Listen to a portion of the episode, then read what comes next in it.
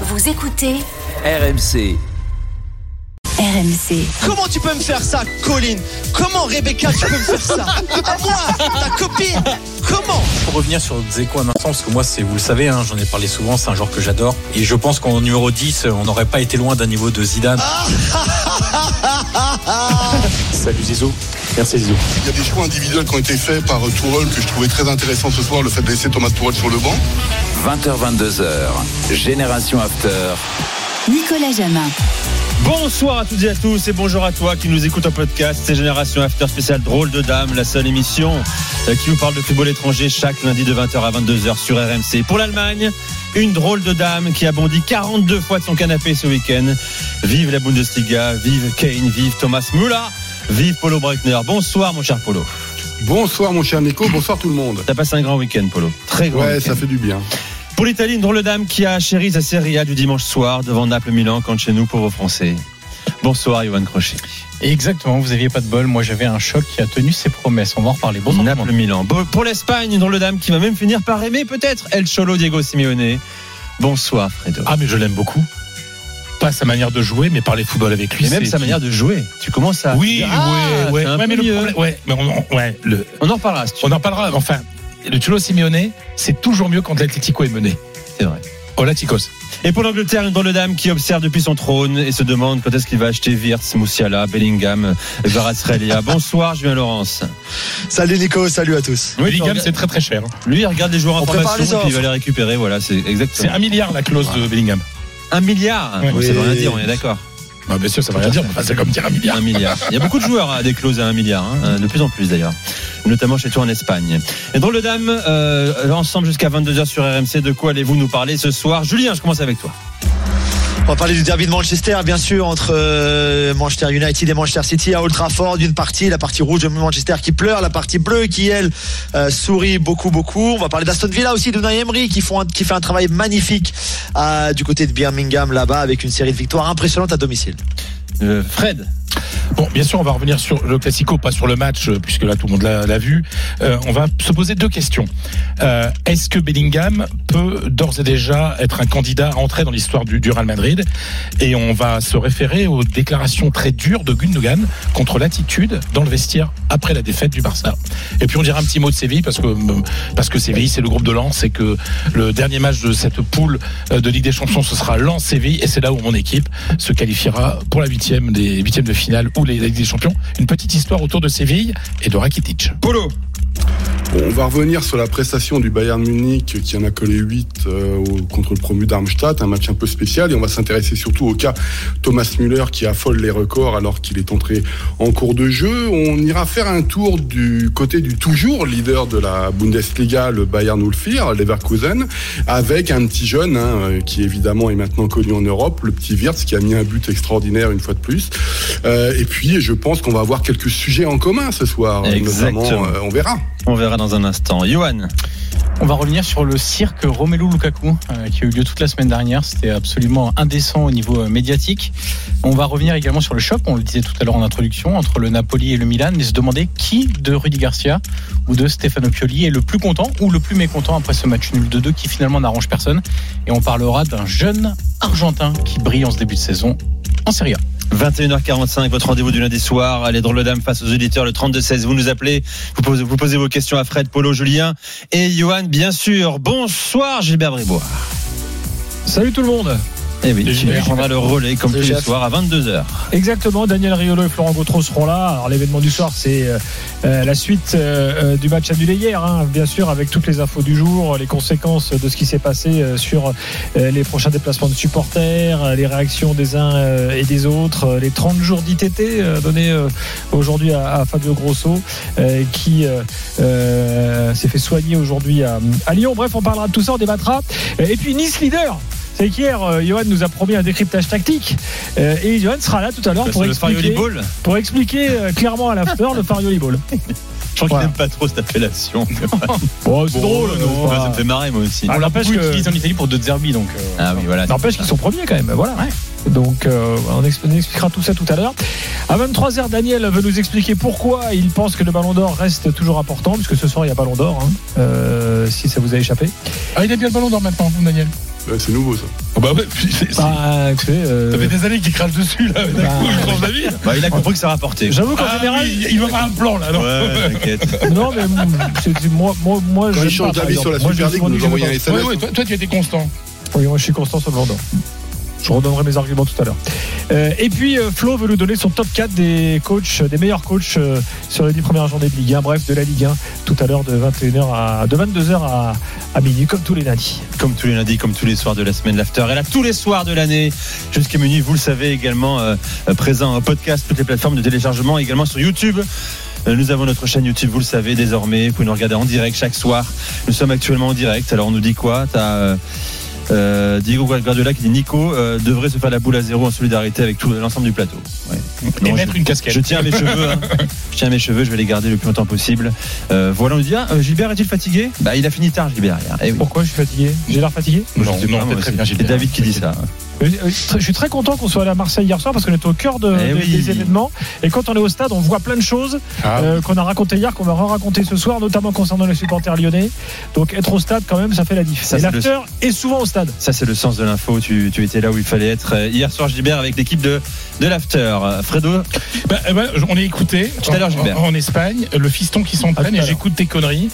Euh, Julien Escudé qui dit que Lens ne va pas battre Séville euh, ah bon euh, lors Sur du dernier match des Champions. Donc euh, on t'embrasse Julien bien entendu. Hein. Bonsoir à toi, Julien. Tu viens quand tu veux hein, dans l'After. Ah, bah, bien sûr, La mais porte voilà. est ouverte ici chez Mais en toi. tout cas, il, il nous écoute, tu vois, il est en train de, il est, la photo, il est en train de voir son fils s'entraîner et, et il nous écoute. Nous avons des auditeurs prestigieux. On pourrait l'inviter pour parler de l'Ajax. Et ouais, 18ème de, de Un Redivisie. des rares français, un des rares français qui a joué à l'Ajax. Mais avec Ouais. un nouveau coach, Euh, on en parlera ces soirs, bien sûr, de l'Ajax à Amsterdam. On parlera Ten Hag aussi tout à l'heure avec Julien, justement, ancien coach de l'Ajax, coach de Manchester United. C'est parti pour les drôles de dames.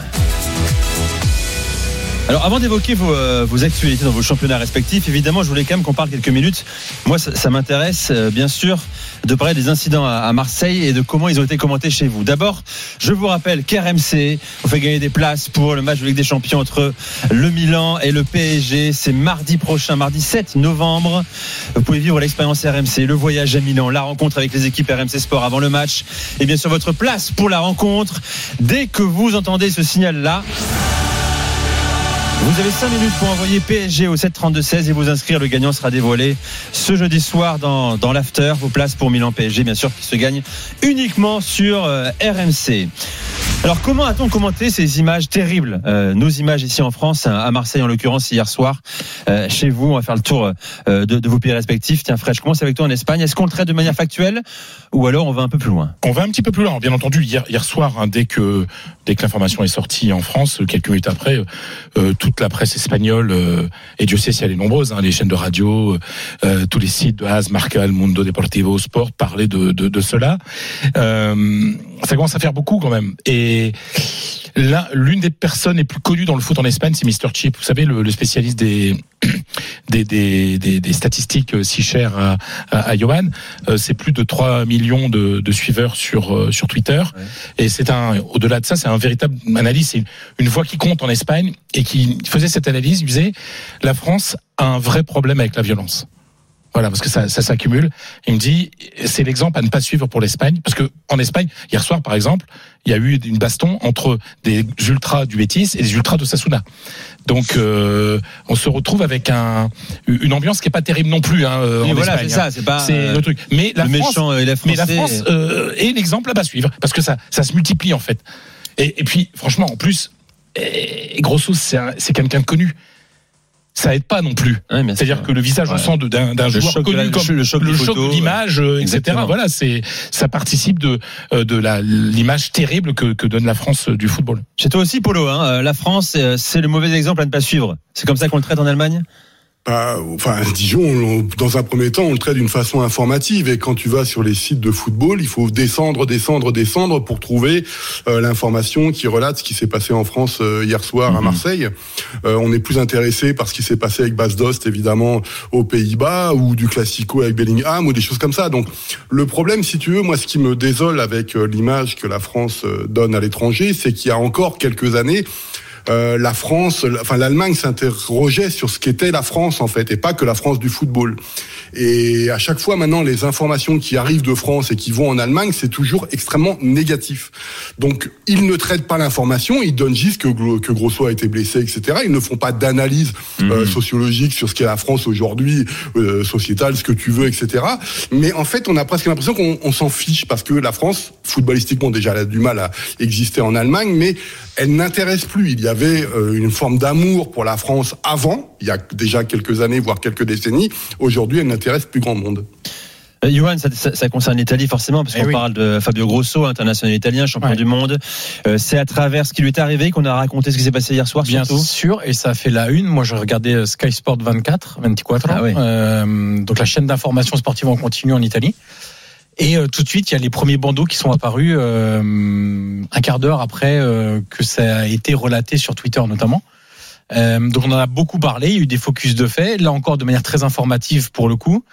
Euh, en Italie, évidemment que la figure de Fabio Grosso est importante parce que c'est un champion du monde 2006 qu'en plus dans cette Coupe du Monde, c'est pas simplement un champion du monde 2006, il était très important, tir au but vainqueur, but contre l'Allemagne en demi-finale, donc C'est le dernier tir au but contre la. France. Ouais, hein. c'est ça. Exactement. Donc c'est un, un joueur qui est connu, réputé, apprécié. Donc euh, évidemment que ça touche peut-être un peu plus, même si euh, finalement un joueur qui, est- enfin une personne qui est pas appréciée, euh, euh, ça devrait toucher euh, Mhm. tout le monde de la même façon. Euh, je vais vous raconter même après le match Napoli-Milan, il y a les zones d'interview. Puisqu'en en Italie, les entraîneurs ont l'obligation, c'est contractuel, de venir devant les deux diffuseurs. Enfin, quand il y en a deux, c'est une co-diffusion, il y en a deux, sinon c'est devant le diffuseur. 7-8 minutes après le match pour répondre aux questions des, hum, des gens en plateau. Et euh, c'était donc sur Dazone et euh, Marco Catenao qui euh, Cataneo pardon euh, qui est euh, le présentateur de l'émission de Dazone euh, juste après le match a informé Rudy Garcia de ce qui s'était passé. Et euh, au début, euh, il dit euh, voilà Rudy, euh, enfin il appelle pas Rudy mais euh, Monsieur Garcia, euh, vous avez entraîné ces deux clubs, on va raconter. Est-ce que vous êtes au courant de ce qui s'est passé à, à Marseille? Moi, Non, non, bah, ouais, évidemment à 20 h il est dans son match. Hein. Ah oui. Donc il lui raconte et là Rudy a fait une tête euh, dépité totale.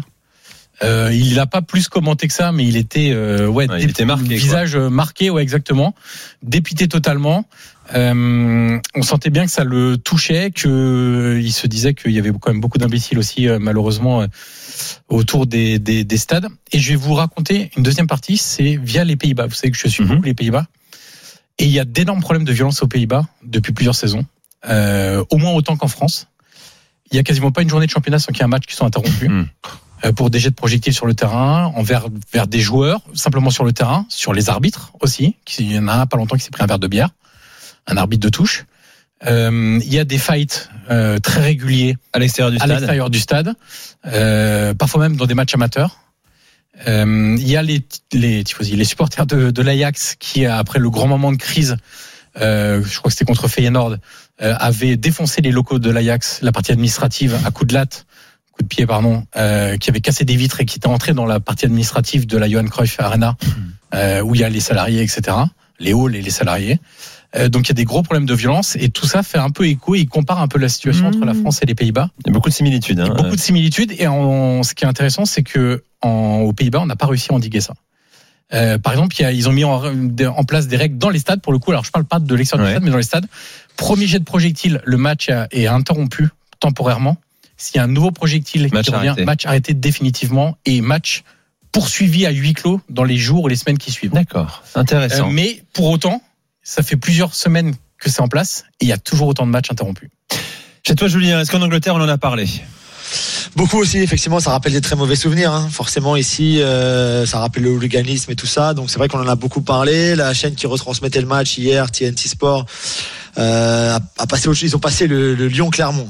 Les pauvres Lyonnais. Ils ont pris euh, ce qui s'est passé à Marseille. Et après, pour ceux qui voulaient regarder le match, ils ont pu revoir la défaite contre Clermont. Mais non, on en parle beaucoup. Euh, on va un petit peu plus loin aussi, peut-être qu'en Allemagne, où on, on cherche un petit peu des raisons, on s'interroge. Mais c'est surtout la, les, voilà, les, les mauvais souvenirs que ça peut euh, ramener ici en Angleterre, de, ce que, de toute la violence qu'on a pu connaître autour des stades et dans les stades ici, il y a finalement pas si longtemps que ça. Bon, allez, dans un instant, on parle jeu, on parle terrain, foot euh, avec vous, bien sûr. Grosse actualité, beaucoup de matchs, beaucoup de buts euh, et de cas individuels qu'on va évoquer euh, dans, dans ces deux heures euh, de Florence Wirtz à Thomas Müller pour, euh, pour l'Allemagne, notamment à Jude Bellingham, ou Ilkay Gundogan pour, euh, pour l'Espagne, euh, Lukaku également pour l'Italie. Reste avec nous, c'est Génération After spécial drôle de dame sur RMC. On revient dans quelques secondes. À tout de suite. RMC, 20h22h, Génération After. Nicolas Jamin. Avec les quatre drôles de dames, comme tous les lundis soirs, l'actualité du, du football à l'étranger, Julien Laurence, Paulo Breitner, Fred Armel et euh, Johan Crochet. Tiens, une question sur le chat YouTube, mon cher euh, Julien, pour toi. Euh, Existe-t-il euh, l'équivalent, c'est Mela Luca qui, demande, la- qui pose la question, l'équivalent de l'after euh, chez toi en Angleterre? Ouais, alors Julien gère la famille, vous le savez, hein, c'est un rendez-vous aussi habituel Oui, oui, lundi là, soir. et là, il est, avec Il a- les co- il est en il a- train de finir les coquillettes. Il, il a ses huit enfants à, à- à gérer euh, dans la soirée. euh. Euh, Julien, t'es là ou pas? Pardon, pardon, désolé, excusez-moi. je vais faire à manger. Mais oui, Ah, oui, bah, bah, Je suis en retard, je je suis en dis, mais ça retard. avec une fois, c'était. Oui. Arrête. c'est une fois qu'on a entendu parce que Qu'est-ce qu'il y a au menu ce soir? Euh, non, mais là, j'ai pas eu le temps, donc euh, pas de, pas de jambon, euh, voilà. Bon, ce qu'il y a de meilleur en Angleterre, tu vas me dire. hein. Exactement. Pour un lundi soir, c'est très bien. Non, a- je te posais une question, euh, Mela Luca, sur le chat de la chaîne YouTube de l'After, qui dit Est-ce qu'il y a, Julien, euh, l'équivalent de l'After en, en Grande-Bretagne ou en Angleterre? Avec, Alors- avec le ton, hein, tout ça. Hein. Alors le, le, le- alors non avec le ton non ne- l'émission elle est Elle est unique. elle est un- unique incopiable tout ce que tu veux bien sûr euh, il y a le dimanche soir sur Talksport qui est un peu l'équivalent d'RMC Sport en Angleterre un peu la même la, la même radio euh, qui fait beaucoup beaucoup de foot enfin qui fait du sport toute toute la journée 24 heures sur 24 donc c'est un petit peu différent mais c'est ça a le même esprit quand même et le, le dimanche soir ils ont une émission de 21h à 22h30 ou 23h sur le football européen donc ils font les gros championnats. Donc hier j'étais pendant 45 minutes je crois euh, pour parler de, du Marseille-Lyon et tout ça et de, de Farioli, de, de Kylian et Ah. un peu de tout ce qui s'est passé ce week-end-là. Mais voilà c'est eux c'est le dimanche soir, pas le pas le lundi soir. Bon, sinon, vous avez le podcast hein, euh, Gab Joule qui existe également sur toutes les plateformes de téléchargement. Euh, Julien, euh, il y a un gouffre, un gouffre immense entre les deux Manchester.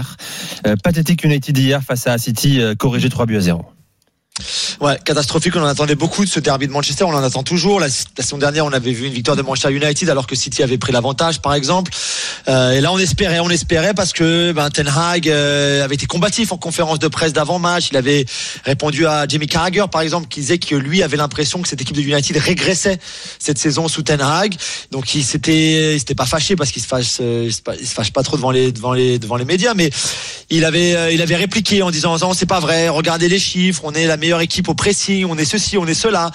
Et ben dimanche, lui a fait déjà n'importe quoi dans sa composition d'équipe en laissant par exemple un Raphaël Varane sur le banc, un Reguilon sur le banc pour nous mettre une défense euh, bancale. Mais ça, euh, on le savait. Il a aussi des blessures. Il faut lui reconnaître le fait qu'il ait des blessures avec euh, Diogo Dalot, avec Lindelof arrière gauche, avec la paire Maguire, Johnny Evans dans l'axe, euh, qui euh, exceptionnel, hein, forcément exceptionnel.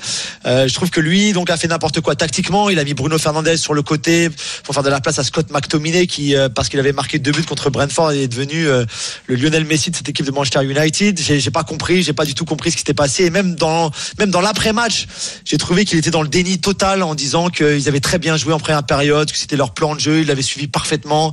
Ils avaient été très bons. Enfin voilà, du grand n'importe quoi. J'ai trouvé, même s'ils ont quelques occasions, la frappe de McTominay par exemple, la frappe en première période, celle de Rashford en seconde période, mais quand même c'était sur des euh, quasiment des exploits individuels. Un ballon de Rashford pied gauche pour euh, pour McTominay, un ballon d'Eriksen pour pour Rashford quand euh, en plus Walk- Walker était mal placé. Et en face, on a déroulé un football Eh oui. exceptionnel encore une fois. Bernardo Silva fantastique, Erling Haaland fantastique. Peut-être la meilleure performance de City cette saison. Euh, toutes compétitions confondues, euh, d'ailleurs au meilleur moment, mais c'est vrai qu'effectivement il y avait trop trop d'écart entre les deux et, et finalement cin- 10 matchs de championnat, 5 victoires pour City, pour United pardon, 5 défaites. Ils sont là où ils sont, ils ont une Pire début depuis différence- 1986-87, je lisais. Ouais, ils font une, ils ont une différence de but négative. La seule fois où ils ont gagné deux matchs de suite en championnat, c'était contre Brentford à la 94e et 96e minute et contre Sheffield United, où il y a un partout jusqu'à la 77e minute. Il y a aucune maîtrise, aucun contrôle. Après 18 mois euh, à la tête de cette équipe, je pense qu'on devrait voir la patte. Et pour l'instant, on voit rien du tout. Hier, il s'est fâché encore un petit peu en disant, quand on lui a demandé, est-ce que, et quand est-ce qu'on verra le, le, le, un United qui sera un petit peu similaire à celui que vous aviez à, à l'Ajax, par exemple? Et là, il a dit, non, mais ce sera jamais pareil. Je peux pas faire ici ce que je faisais à l'Ajax. C'est pas possible. C'est pas les mêmes joueurs. D'accord, il a dépensé 500 millions d'euros en recrutement depuis son arrivée. Il a acheté des joueurs que lui voulait, comme Anthony par exemple, qui faisait ce qu'il voulait à l'Ajax pour jouer un petit peu de cette façon-là. 100 millions Aujourd'hui, d'euros, Anthony, Anthony. hein. C'est catastrophique. Zéro Et quand but, tu penses juste passe. pour finir, ouais, quand tu penses que pour finir, euh, cette saison en première ligue, Hoyland, Martial, Rashford, Anthony, Garnacho, tout ça, c'est un but en championnat, un but en première ligue. Bon, c'est vrai qu'on se demande si c'est pas en train de devenir doucement un club euh, banal de première ligue. hein. Il y a aussi la stat que je voyais depuis la retraite de Sir Alex Ferguson il y a 10 ans. United a autant perdu Old Trafford qu'en 26 ans sous, sous Ferguson. C'est dingue. Euh, Fred. Bah, une question sur un quelqu'un que j'ai beaucoup suivi, que j'aime bien euh, et qu'on aime bien en France, Raphaël Varane. Tu viens de le dire, il était sur le banc, mais finalement c'est plutôt négatif son depuis qu'il est arrivé, non? Il n'y a pas. S'est mais vraiment tu- imposé euh, Oui, oui, oui. Tu vois la différence quand il est là et quand il est pas là. hein. Mais Ça, pourquoi il n'a pas joué alors Hier, je sais pas trop. Alors, je sais pas. Il a, tu sais, il a un petit peu, il a toujours été. Euh, Fragile. faut faire attention Ouais. physiquement, voilà. Ouais. Effectivement, parce que justement, il est tellement, tellement important pour eux, tellement indispensable euh, que quand il est pas là, effectivement, ça se, ça se voit trop. C'est trop, c'est trop compliqué. Donc, je sais pas. Hier, c'était de la prévention, de la précaution, peut-être plus qu'autre chose. Mais euh, mais moi je, voilà c'est pas possible. On l'a dit avant il y a aussi beaucoup de blessés. C'est sûr c'est aussi pour ça. Ten Hag doit s'adapter. C'est pas facile ça je veux bien le comprendre. Il a jamais pu par exemple aligner le 11 le 11 de départ le 11 titulaire qu'il qui, qui souhaitait en début de saison. Il a jamais eu la, la même défense à 4 par exemple non plus. Donc ça je comprends très bien. Ce serait ce serait un, ce serait un gros problème pour beaucoup d'entraîneurs Guardiola Klopp Arteta tout ce que vous voulez. Certes ça c'est sûr. Mais malgré tout ça il y a quand même des des choses qui sont hallucinantes dans cette équipe notamment encore une fois d'avoir Maguire et Johnny Evans en défense centrale euh, pour un club de ce niveau-là, c'est absolument ridicule. Et ce qu'on voit dans le jeu finalement, parce que sur le terrain, tu as un Rabat, tu as Eriksen, tu as Rashford, tu as tu as quand même des bons joueurs. Et au final, on voit rien dans le jeu. Il y a rien dans la possession, il y a rien dans la créativité, il y a rien. Il se passe, il se passe rien. Il y a très peu de mouvement, il y a très peu de jeu finalement. Et je pense que c'est, ça qu'on reproche le plus à, à Ten Hag. Tu peux regarder les chiffres. Il a, il a quasiment le même nombre de points par match que qu'un Solskjaer, euh, un tout petit peu moins que Mourinho, mais c'est quasiment tout ça. Moyes, Van Gaal, Mourinho, Solskjaer, Ten Hag, c'est plus ou moins la même chose. On est à 1,7, 1,8 points par match, qui déjà en soi est quand même pas glorieux. Ils marquent moins de buts sous Ten Hag qu'ils ont marqué sous Solskjaer, sous Van Gaal, sous Mourinho, sous Moyes. Ils prennent plus de buts. Et donc il a un pourcentage de réussite qui est de, de, de victoire pardon qui est à 58% ou 56%, je crois, qui est quasiment encore une fois au même niveau que les autres. Mais je suis désolé, après 18 mois, c'est pas suffisant. Et surtout quand tu as dépensé 500 millions d'euros. Il est huitième de première ligue pour l'instant avec 15 points à 8 points de la quatrième place de, Liverpool. Vas-y Polo. Une question euh, de- pour l'autre camp, euh, Manchester City. Euh, si je me rappelle bien, Foden était souvent sur le banc l'année dernière. Euh, il avait été rentré en finale de Ligue des Champions à la place de De Bruyne, si ma mémoire ne fait pas défaut. Euh, Qu'est-ce qui explique le retour en grâce dans le 11 de Foden, qui est un joueur que, que j'adore évidemment? euh, Comment ça s'explique avec euh, Guardiola? C'est une bonne question, mon Polo. Alors avec Pep, on sait jamais vraiment, tu sais. Il est capable de changer pour le, le, le week-end prochain. euh, les, pas, pas Haaland, pas Rodri, pas Ruben Dias, mais quasiment tous les autres. Euh, T'as pas vraiment de titulaire. On- Les Anglais ils appellent ça la Pep roulette, parce qu'en fait c'est ça, c'est ça en fait. Tu sais, tu sais jamais si c'est Doku qui va débuter ou Foden ou Grealish ou avant Mares par exemple ou Bernardo Silva qui va jouer à droite, qui va jouer dans l'axe, qui va jouer à gauche. Donc voilà, à chaque fois on attend, euh, on attend au coup d'envoi pour voir ou quand la quand la composition tombe pour voir qui joue, qui joue pas. C'est vrai que cette saison, il y a neuf titularisations sur 10 matchs de championnat pour Foden par exemple, parfois dans l'axe, parfois à droite, parfois à gauche comme euh, comme on l'a vu cette saison. Il était à droite hier par exemple. Moi je trouve qu'il est un peu moins moins efficace sur un côté que dans l'axe. Je, je rêve de le voir s'installer dans l'axe, mais c'est aussi compliqué dans l'axe sous Pep Guardiola en tout cas. Euh, deux buts, trois passes d'ess sur ces dix matchs de championnat là, donc neuf titularisations et une fois il sort du banc. C'est euh, voilà, c'est je sais pas pourquoi il tu restes encore un petit peu sur ta faim quand même et, et de ça c'est aussi parce que ben t'as pas vraiment l'impression qu'il est une il est il fait partie à part entière de cette équipe de titulaires de- du gars indispensable comme peut l'être Haaland Rodri, Bernardo, Ruben Dias, Ederson, ce genre de De Bruyne quand il est quand il est là. Mais euh, mais ça reste un joueur exceptionnel et voilà, son a hier. je- alors pour ceux qui n'ont pas regardé le match, je veux pas, mais juste pour finir, euh, à un moment il y a un ballon qui est dégagé en l'air dans la dans la moitié de terrain de, de, de près de près de la, la surface de City du côté de Foden. Je sais pas, le ballon doit monter peut-être à 20 mètres en haut. C'est dégagé par Ruben Dias, je crois. Et là il fait donc il fait contrôle avant le rebond avec son pied gauche. Deuxième jongle tout de suite après pour passer Rashford, je sais pas qui. Enfin voilà, c'est c'est un joueur techniquement Ben oui, extraordinaire. je pense que ça doit être le meilleur anglais techniquement euh, qui- qu'on peut voir aujourd'hui avec un avec un, un- peut-être un Grealish, mais encore. Mais je, je pense que Foden c'est encore au-dessus techniquement que tous les autres, même que Bellingham. Bon, voilà pour City, hein, troisième de première ligue à à deux points du leader euh, Tottenham.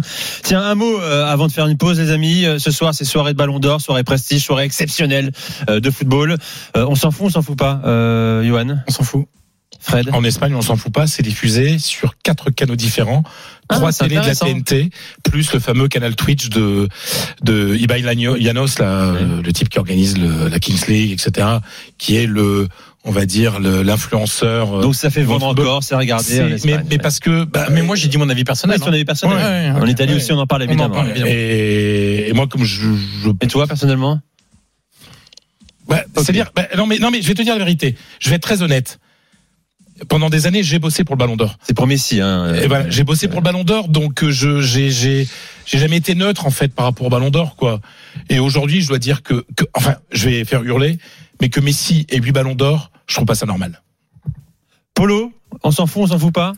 Euh, moi, je suis évidemment sur la même ligne que Johan. Dire, le Ballon d'Or, pour moi, il est mort depuis des années. Euh, la seule fois où je m'y étais vraiment intéressé, c'est pour écrire un, presque un pamphlet sur un autre média, c'était en 2013, lorsque Ribéry n'avait pas eu le Ballon d'Or. Oui, j'avais c'est dit très clairement que c'était un délit de faciès et que c'était la pire chose qu'on pouvait faire au football, c'est-à-dire Mm. de faire comprendre à quelqu'un qui n'était pas bien né euh, par rapport à, à ceux qui avaient gagné le Ballon d'Or. Donc je m'étais exprimé. J'avais reçu beaucoup de, de soutien d'ailleurs, Ouais, mais c'est des j'imagine. soutiens off de différents Ah oui, journalistes, y compris de, de- y compris euh, qui bossent euh, pour les médias euh, qui valorisent le Ballon d'Or. Non, euh, si je veux pas être méchant ce soir, c'est le Ballon d'Or, c'est quoi? C'est la société du divertissement évidemment. Donc c'est pour les prépubères et les journalistes qui valorisent ce genre de compétition sont des pions euh, dans des maternelles ou des collèges, c'est tout. Euh, c'est inintéressant en fait par rapport au classement. Et moi, je suis sur la même lignée que que Fred sur le fait que si on donne à Lionel Messi pour la huitième fois, il faudra qu'on m'explique pourquoi. Ouais. Mais voilà, il Bah, y a une il va période. qu'il est champion du monde, qu'il est leader du Oui, champion ok, du ok, monde. Mais déjà. huit fois, huit fois selon leurs critères. non, pour moi, l'année 2010 où il y a euh, Iniesta et Xavi qui sont, Ah, font partie des trois, les trois candidats. Et en plus, eux, il y a les mêmes titres que Messi, mais en plus, ils sont champions du monde avec l'Espagne. Le fait qu'Iniesta ait pas eu Ballon d'Or cette année-là, pour moi, ça restera toujours une ouais, anomalie. ouais, c'est Snyder qui fait tripler hein, cette année-là. ouais, voilà, euh, enfin, tu- avec l'Inter, les Pays-Bas, tout mais va bien. c'est, quoi. c'est, Non, mais on Mais récompense. moi, j'avais le, j'avais le sentiment quand j'étais beaucoup plus petit que le Ballon d'Or racontait l'histoire du football et son évolution et tout, et tout ça. Et depuis Ouais. l'individualisation, moi j'ai un copain grand maître aux échecs qui me dit de toute façon c'est la société du divertissement, donc très bien que les, que gamins regardent cette compétition. Mais quand je vois des adultes en parler d'une façon euh, dithyrambique et tout ça, je me dis ben est-ce que je suis trop vieux ou alors eux sont pas encore matures. Mais là, ça, ça devient toujours un petit peu délicat. Euh, En fait, ce sont les journalistes, hein, t'as raison, qui, qui votent, hein, encore Ouais. une fois. hein. Après, il y a- y eu un de 100 basculement. journalistes du top 100 du football dans le Il y, a- monde. il y a eu hein. un basculement. Alors, ils ont un peu resserré, mais à partir du moment où euh, ce sont des journalistes hors européens qui ont commencé à voter, Mm. on a commencé à avoir des, des votes un peu Farfelu. folkloriques. Ouais, c'est ça. Oui, folkloriques. Julien, chez toi, Moi, ça tombe bien, je, tombe, je passe après Polo, je dois être un pion de, de lycée ou de collège, parce que moi, hein. moi j'adore, mais, mais moi, si tu veux, le jour où les joueurs s'en moqueront, où les joueurs seront plus intéressés, là, je m'en, mais, mais le fait que les joueurs aient envie de le gagner, qu'ils Ah oui, soient tous ah là, oui, moi, oui. moi, je vois les costumes, je veux voir les robes des girlfriends ou des femmes, là, je veux voir cette ambiance, Djibril avec les cheveux en fait. Non, mais, non, mais moi, mais moi, Ouais, mais mais je moi, les joueurs aiment j'aime ça, bien, donc hein. moi, j'aime ça. J'ai j'ai- Moi, voilà, j'ai je suis à bossé, fond. donc euh, je Moi, sais. quand Karim l'a gagné, je peux vous dire que voilà, euh, Karim Benzema, c'est ça m'a fait quelque chose de le voir gagner. Le jour où Kylian gagnera, ça me fera quelque chose aussi. Donc c'est pour ça. Moi, voilà, désolé Polo si je te déçois, Non, mais mais, t'as raison, moi je suis à fond derrière. Je pense qu'il faut pas le dénigrer parce que euh, parce que ça plaît, selon toi, Polo, uniquement aux enfants. Euh, ça non, non, c'est pas ça. C'est qu'en fait c'est la société du divertissement. C'est-à-dire qu'aujourd'hui, les adultes qui regardent ça aussi, il y a un problème. Et après, ce sont les mêmes journalistes qui se plaignent de l'évolution du football. Donc, au bout d'un moment, j'ai envie de leur dire ma, ma célèbre phrase, mais pas 25 ans pour te rendre compte ce qui est devenu le football, quoi. Dire, ça, ça va, c'est un énorme barnum. Euh, le Ballon d'Or en fait partie, il raconte plus tout l'histoire du football, c'est pas du tout la même chose. Ça raconte Il même plus un l'histoire d'une saison, hein, Polo. hein. Ce qui est un peu Pardon le but. euh, je dis, ça raconte, ça ne raconte pas l'histoire du foot, ni même l'histoire d'une saison, ce qui était le cas avant. Tout à Ah, fait. ça. Et puis en plus, je, je dis toujours, on, on fait, on est sur des mi-saisons à chaque fois, donc c'est toujours un peu compliqué. Euh, je, je sais pas si Bellingham va recevoir le, le, le trophée du, je sais plus comment il appelle ça, le Copa, le Copa, trophée ouais. Copa ou je sais pas quoi. Euh, mais normalement, c'est la saison dernière, c'est pas cette année. Euh, donc ce qui se passe au Real. Mais Bon. c'est pas grave. Moi, tu sais, euh, je suis un vieux con, hein, j'ai pas de souci avec ça. Mais faut pas venir frapper à la porte en disant Ballon d'Or, quoi. Tu vois, c'est c'est juste ça. Ça marche. Voilà pour le Ballon d'Or qui est rhabillé. Dans un instant, le Barça est-il trop gentil Bellingham taillé pour marquer l'histoire du Real. On en parle avec Fredo, avec vous, euh, qui nous écoutez. Les drôles de dames, Génération After sur RMC. RMC jusqu'à 22h. Génération After. Nicolas Jamin. Avec les drôles de dames, comme tous les lundis soirs de 20h à 22h sur RMC. Euh, Fred Hermel, Julien Laurence, Paulo Breitner, Johan Crochet. Euh, vous êtes avec nous. Euh, et Fred Hermel, euh, je me tourne vers toi. Euh, vous voyez ça. Fredo euh, sur la chaîne euh, YouTube de, de, de l'After, bien sûr. Toujours de profil, profil droit. Peut-être son meilleur profil, c'est possible. C'est le profil de ma balafre. Ah oui. Il s'est passé quoi? Euh, troisième année de maternelle, euh, un garçon qui s'appelait Pascal qui m'a griffé. Oh, Et c'est resté. Non mais c'est vrai. Hein. Ah, grosse grippe. Il il Ah avait oui, les non, ongles non, longs, mais c'est resté. hein. Non mais c'est resté, c'est resté. ouais. Bon, Fred, le classico pour le Real. 2-1 samedi sur la pelouse du Barça à Montjuic. Tu nous disais ce week-end que l'intérêt pour ce match n'est plus le même qu'avant. On le constate un peu partout en Europe d'ailleurs. hein. Oui. Avant, on en parlait plusieurs jours, euh, voire Avant, semaines ouais. avant, le cocher sur le calendrier, Ouais, c'est plus le cas. Il y, il avait une, une formule, et je l'ai dit samedi, mais je vais le répéter. Euh, dans les journaux espagnols, on- à chaque fois qu'il y avait un Barça Real ou un Real Barça, on disait et c'est le partido del siglo, le match du siècle. Ce qui n'avait pas de sens en réalité. Mais non, mais- c'était pour montrer l'exagération. Euh, Aujourd'hui, on dit que c'est le match de l'année, quoi. Voilà, c'est ça. donc c'est. Bon, visiblement, Ilkay Gundogan, euh, le Barcelonais, l'a constaté dans le vestiaire après le match. hein. Il s'en est pris à ses coéquipiers. Écoutez.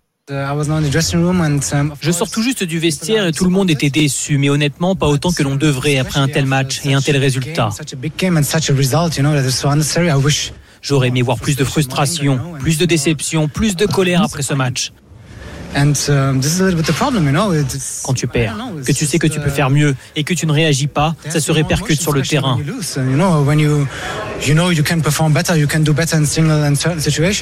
On doit vraiment progresser là-dessus, sinon le Real et même Giron vont s'échapper.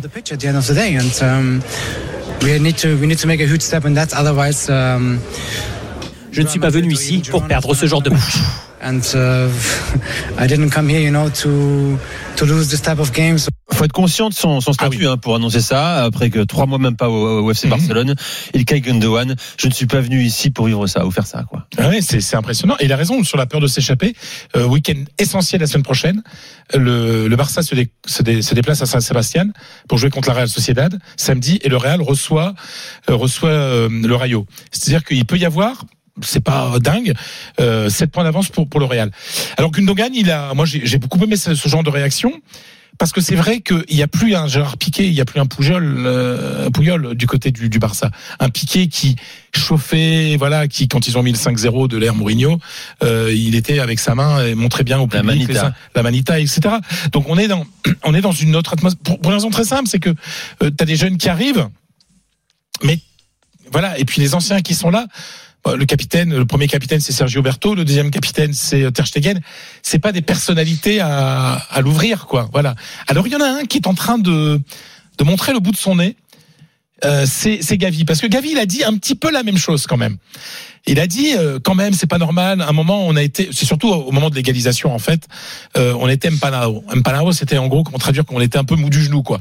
C'est-à-dire on s'est ramolli. De Empanada. Hein. Euh, ouais, voilà, on s'est on s'est ramolli, on s'est ramolli, euh, euh, et c'est pour ça qu'on a pris le deuxième but, quoi. Et, et ça, Xavi, Gavi, on a le sentiment, en plus on le voit sur le terrain, comment il est hargneux, etc. Ah oui, il était samedi. qui ouais. pourrait être un petit peu ce porte-drapeau euh, du Barcelonais euh, très très très très défenseur de qui ne du Barça qui ne supporte pas la défaite contre le Real etc mais là il manque hein, encore un petit peu ce, ce personnage mais moi je trouve ça très courageux de la part de, de Gundogan mais ce qui est dingue c'est que c'est plutôt bien pris en, en Espagne Et s'il le fait, c'est parce qu'il sait que personne ne le fera. ben voilà donc il a raison il a raison il a raison moi je trouve ça bien et C'est pas surprenant de sa part. hein. Euh, Julien, en Angleterre, il avait déjà euh, parfois, euh, alors, coup de gueule, c'est un peu fort hein, comme terme, même, même à City, il l'a fait en début d'année contre Southampton après l'élimination. Ouais, un petit peu. C'est vrai que parfois il faisait partie du euh, du conseil des sages, un petit peu de, de- de- des capitaines de cette équipe-là. Euh, et quand il fallait parler, notamment effectivement à la presse, euh, il, aimait bien, il aimait bien le faire. Je suis d'accord avec Fred sur euh, dans dans l'ensemble. Après, il est là depuis cinq minutes. Il est pas, c'est son premier classico. Il dit que je suis pas venu pour perdre ces matchs-là. Je comprends très bien. Il est, pas habitué à perdre de toute façon puisqu'il vient de passer euh, cinq années avec Pep Guardiola où ils ont très peu perdu. Mais je sais pas, j'ai trouvé ça un tout petit peu, euh, un, un tout petit peu trop de la part de de Gundogan dans un match comme ça, qui est quand même un match particulier où le Barça pendant très longtemps euh, avait la main mise sur le match et le contrôle du Ah, match. mais- non mais le Real était nul c'est c'est un miracle pour le Real que le Real ait Voilà, gagné vois, hein. j'ai trouvé Fred si encore ils avaient fait une performance vraiment, mais vraiment décevante. Et puis je sais pas, mais il dit, je, on- je voulais plus de plus de colère, plus de. Qu'est-ce qu'il voulait Il voulait qu'il pleure, il voulait qu'il soit par terre, qu'il qu'il tape les, les- les murs avec leurs Bah, poings. Enfin, il- je, il sentir pas trop le, le, le. Non, Ah, je- mais Mais oui, il, parce a dit, j'ai fait- vu des- mais- j'ai- il a dit j'ai vu des joueurs fâchés, mais je voulais plus de colère. Mais je sais Ouais. pas, il- je sais pas Bah ce que ouais, plus de après, colère veut c'est dire une défaite quand même à domicile contre le Real, qui est quand même le match de l'année. la semaine quoi. dernière, ils perdent le premier classico, ils sont quand même champions. C'est pas parce que tu perds un classico Oui, au mois d'octobre Tu vois que bon voilà, t'es à 4 points, t'es pas non plus à 15 points. Et, Mais bien sûr que non, bien sûr que non. Mais, euh, Mais tu vois, après, ça, voilà, par chaud, rapport hein. à ça, j'ai trouvé ça un tout petit peu euh, Excessif, ouais. Mais il dit, il dit pas ça deux, deux jours après, il dit ça juste après le match aussi. Oui, c'est Il vrai. est à chaud aussi, lui aussi il est à chaud. Et ben, moi je trouve ça plus posi- je trouve ça positif pour le Barça d'avoir un joueur capable de dire ça après. Bon, euh, Voilà. apparemment, apparemment, le lendemain, il y a eu réunion, euh, ils sont expliqués, bien sûr, euh, mais communiqués, sûr. tout va bien entre nous, vous Mais- mais- pas, non, Gundogan mais est bien sûr, tous bien sûr, impliqués bien dans le sûr, projet, bien sûr. voilà. Mais, mais je Évidemment. pense qu'il a, il a eu la frustration qu'ont eu beaucoup de supporters du, du Barça. Parce que sincèrement, pendant une heure, le Real est à la merci d'un, d'un, d'un Barça très correct, pas extraordinaire, mais très appliqué. Et en fait, et dès que ça baissait un petit peu physiquement, notamment quand Gavi qui, qui faisait du, Ah, du, du marquage et du marquage individuel sur sur Ga- hum, sur euh, sur Bellingham. Bon après ça s'est senti quoi quand ça a un peu baissé euh, phy- physiquement. Mais mais franchement moi je- je- j'apprécie ce genre de, de joueurs. Euh, voilà les, les Ramos du Real, les Piqué du Barça. Euh, Hmm. euh, tout à l'heure on va en parler. euh, les Rakitic à Séville aussi. Voilà moi j'aime bien les anciens qui qui montrent la voie aux, aux, aux- aux plus jeunes. Non c'est pas anodin de perdre un classico à la maison. Voilà. Mais il faut faire attention entre montrer la voie et pas euh, démoraliser ou mettre encore plus de pression sur les jeunes joueurs.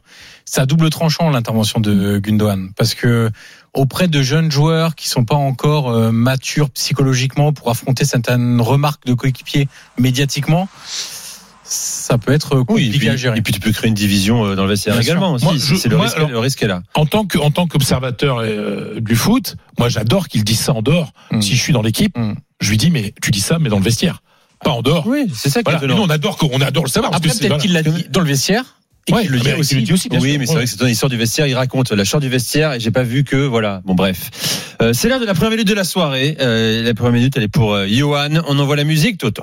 Non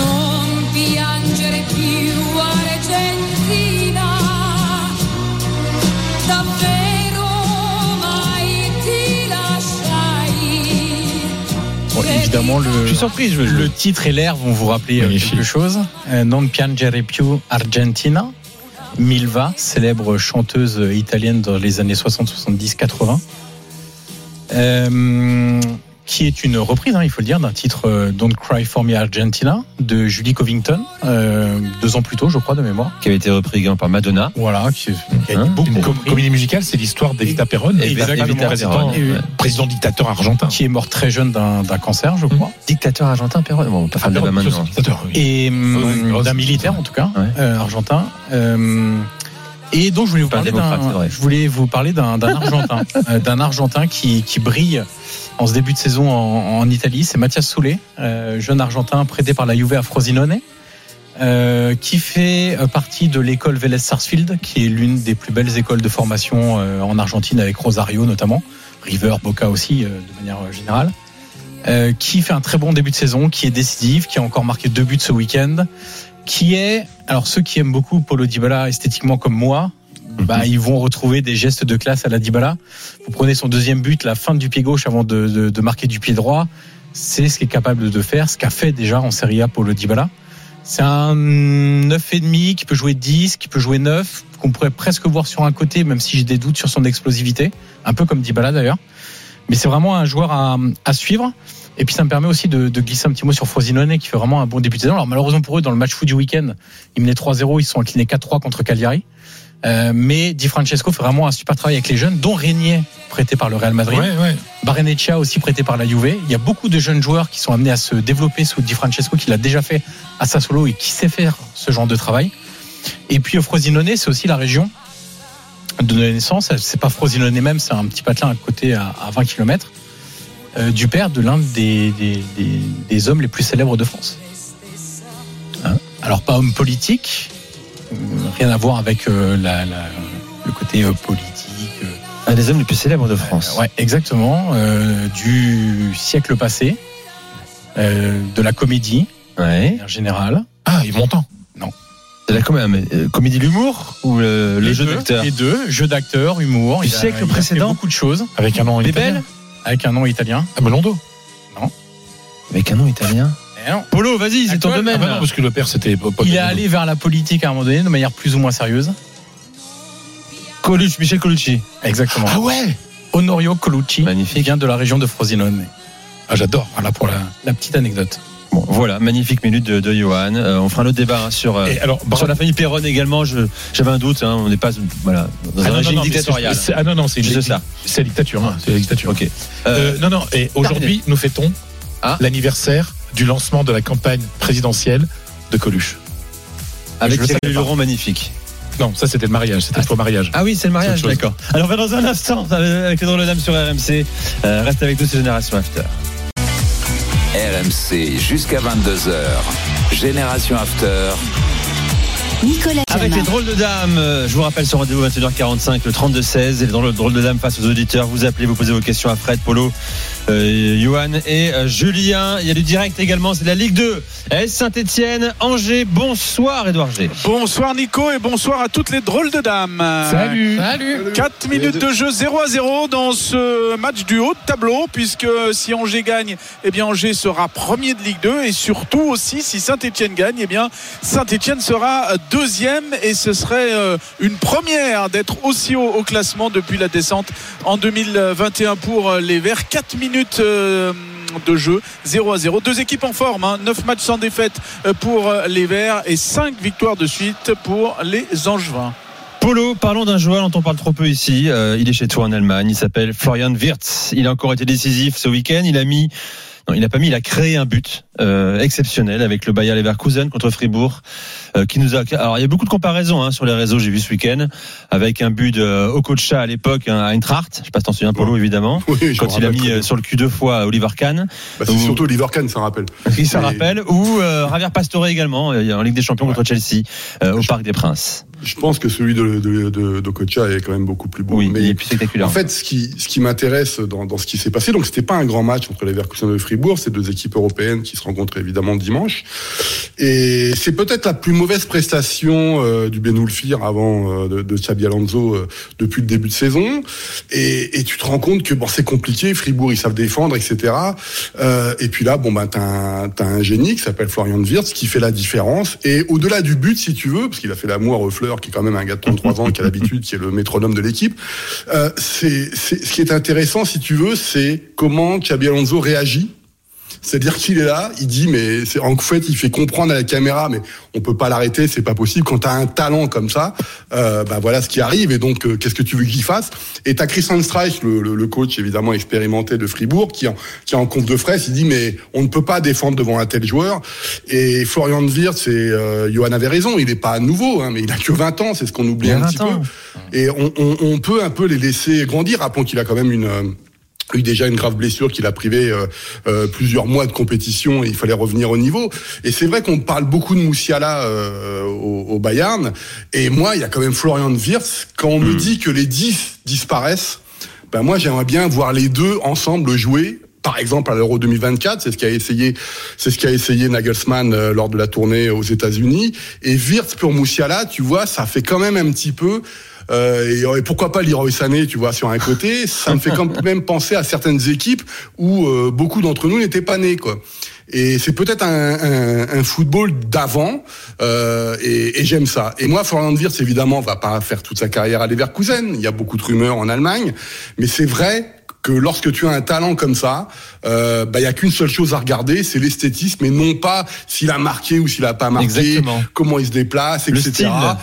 Voilà, le style qu'il a à 20 ans, euh, il a encore des progrès à faire. Encore une fois, moi, je, je, je ne m'emballe pas plus que ça. C'est juste que c'est rare de voir des joueurs comme ça euh, et euh, de regarder un petit peu euh, bah, qu'est-ce qu'il peut faire avec les Leverkusen avant de, s'en- de, de s'envoler, évidemment, pour des contrées euh, étrangères ou pas, mais en tout cas dans des grands clubs européens. Le Bayern a un œil sur lui, très appuyé ou pas? Alors, euh, le Bayern a plus qu'un œil sur lui, parce qu'en fait, il y a deux rumeurs très très importantes. Il y a un, euh, lorsque je vous parle de l'association Moussiala Wirtz, c'est ben euh, euh, un certain Oulionès, par exemple, euh, même s'il a toujours plus de, de, de, de poste officiel. Hein, rappelons qu'il a, c'est, il n'est pas dans le, dans dans, l'exploitation et dans l'opérationnel. Lui, il aimerait bien voir Wirtz et Moussiala ensemble.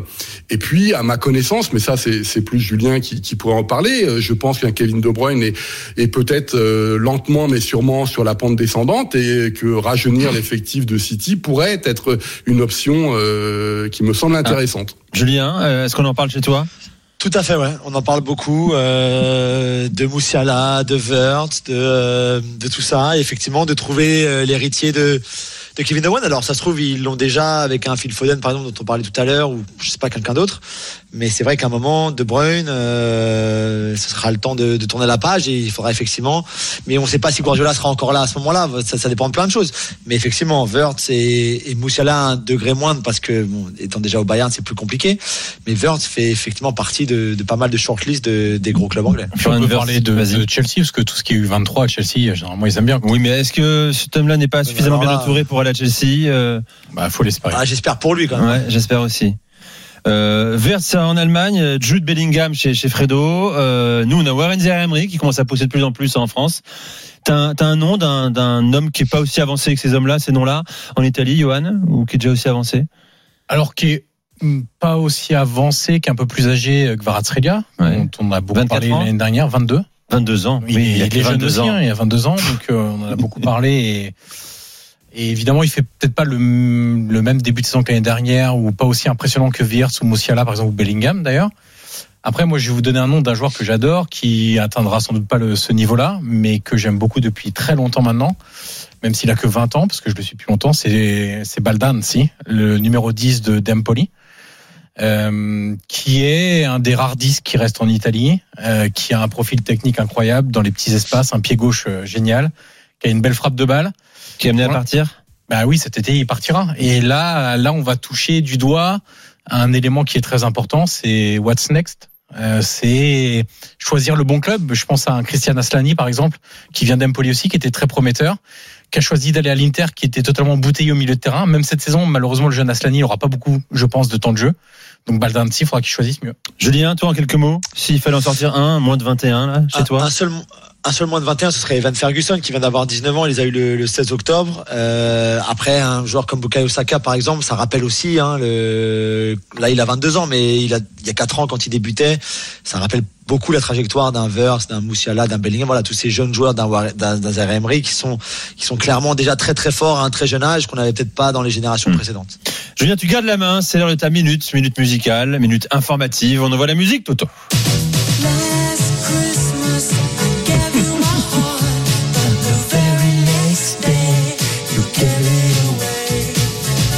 bien sûr, vous avez reconnu Last Christmas Ah, de Wham.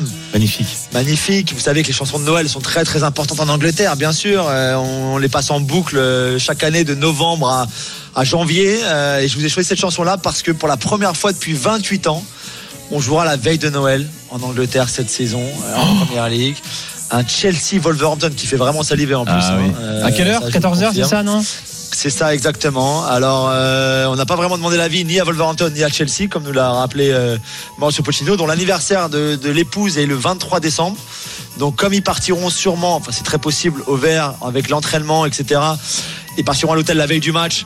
euh, Il y aura pas de, joyeux anniversaire, Madame Pochettino. Il y aura rien du tout. Et puis le lendemain, bah, il y aura le match. Et après, on rentrera vite pour euh, préparer Noël. Euh, Il y a une raison hein, pour laquelle ça faisait 28 ans qu'on n'avait plus ce match-là du 24 décembre. Parce que c'est quand même très compliqué de demander à des joueurs de, de jouer ce jour-là, de demander aussi à des spectateurs d'aller au match. Parce que ben, tout le monde prépare un petit peu Noël, même si le 24 chez les Anglais, c'est pas forcément aussi important que le 25, ou en tout cas pas comme chez nous ou dans certains autres pays. Mais voilà, c'est euh, le choix de la première ligue euh, qui a donc encore une fois concerté, qui a, demandé euh, l'avis de personne. Je pense que la négociation qui va arriver sur les nouveaux droits télé montre, c'était volontaire de la part de la première ligue de faire ça, puisqu'on va jouer du 22 décembre euh, au 4 janvier, je crois, tous les jours, sauf le 25 et le 29 décembre. Il y aura au moins un match par jour sur cette durée-là, je crois, plus ou moins. Euh, c'est la première ligue qui, euh, bah, qui montre ses muscles et qui dit voilà, nous, on est capable, si vous vous mettez l'argent, de vous faire des matchs tout le temps, à n'importe quel moment, et surtout à cette période de Noël où c'est la période où le plus de gens vont au stade et regardent les matchs de première ligue et des autres championnats aussi, puisque tout le monde joue encore le championship, la troisième division, la quatrième division, la cinquième division, tout le monde joue à cette période-là. Donc voilà, mais ça fait quand même vraiment bizarre de se dire Eh oui. que les joueurs joueront la veille de Noël. Surtout pour un Argentin, euh, en Argentine on fête Noël surtout le 24 euh, décembre au soir et pas vraiment le 25. Voilà pour la minute de, Julien. Dans un instant, nous allons euh, évoquer un choc en Italie, le Napoli-Milan, qui est le perdant de la soirée, soit Garcia, soit Pioli. On en parle avec toi. Et puis Unai Emery Aston Villa, il fait des merveilles, l'ancien coach du PSG. Tout de suite sur RMC. RMC jusqu'à 22h, Génération After.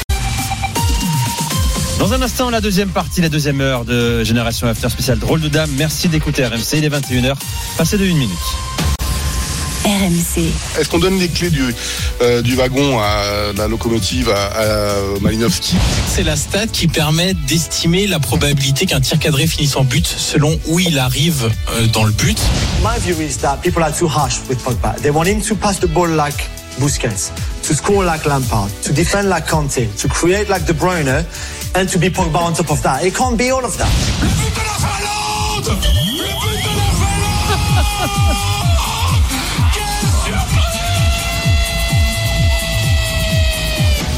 20h, 22h, Génération After.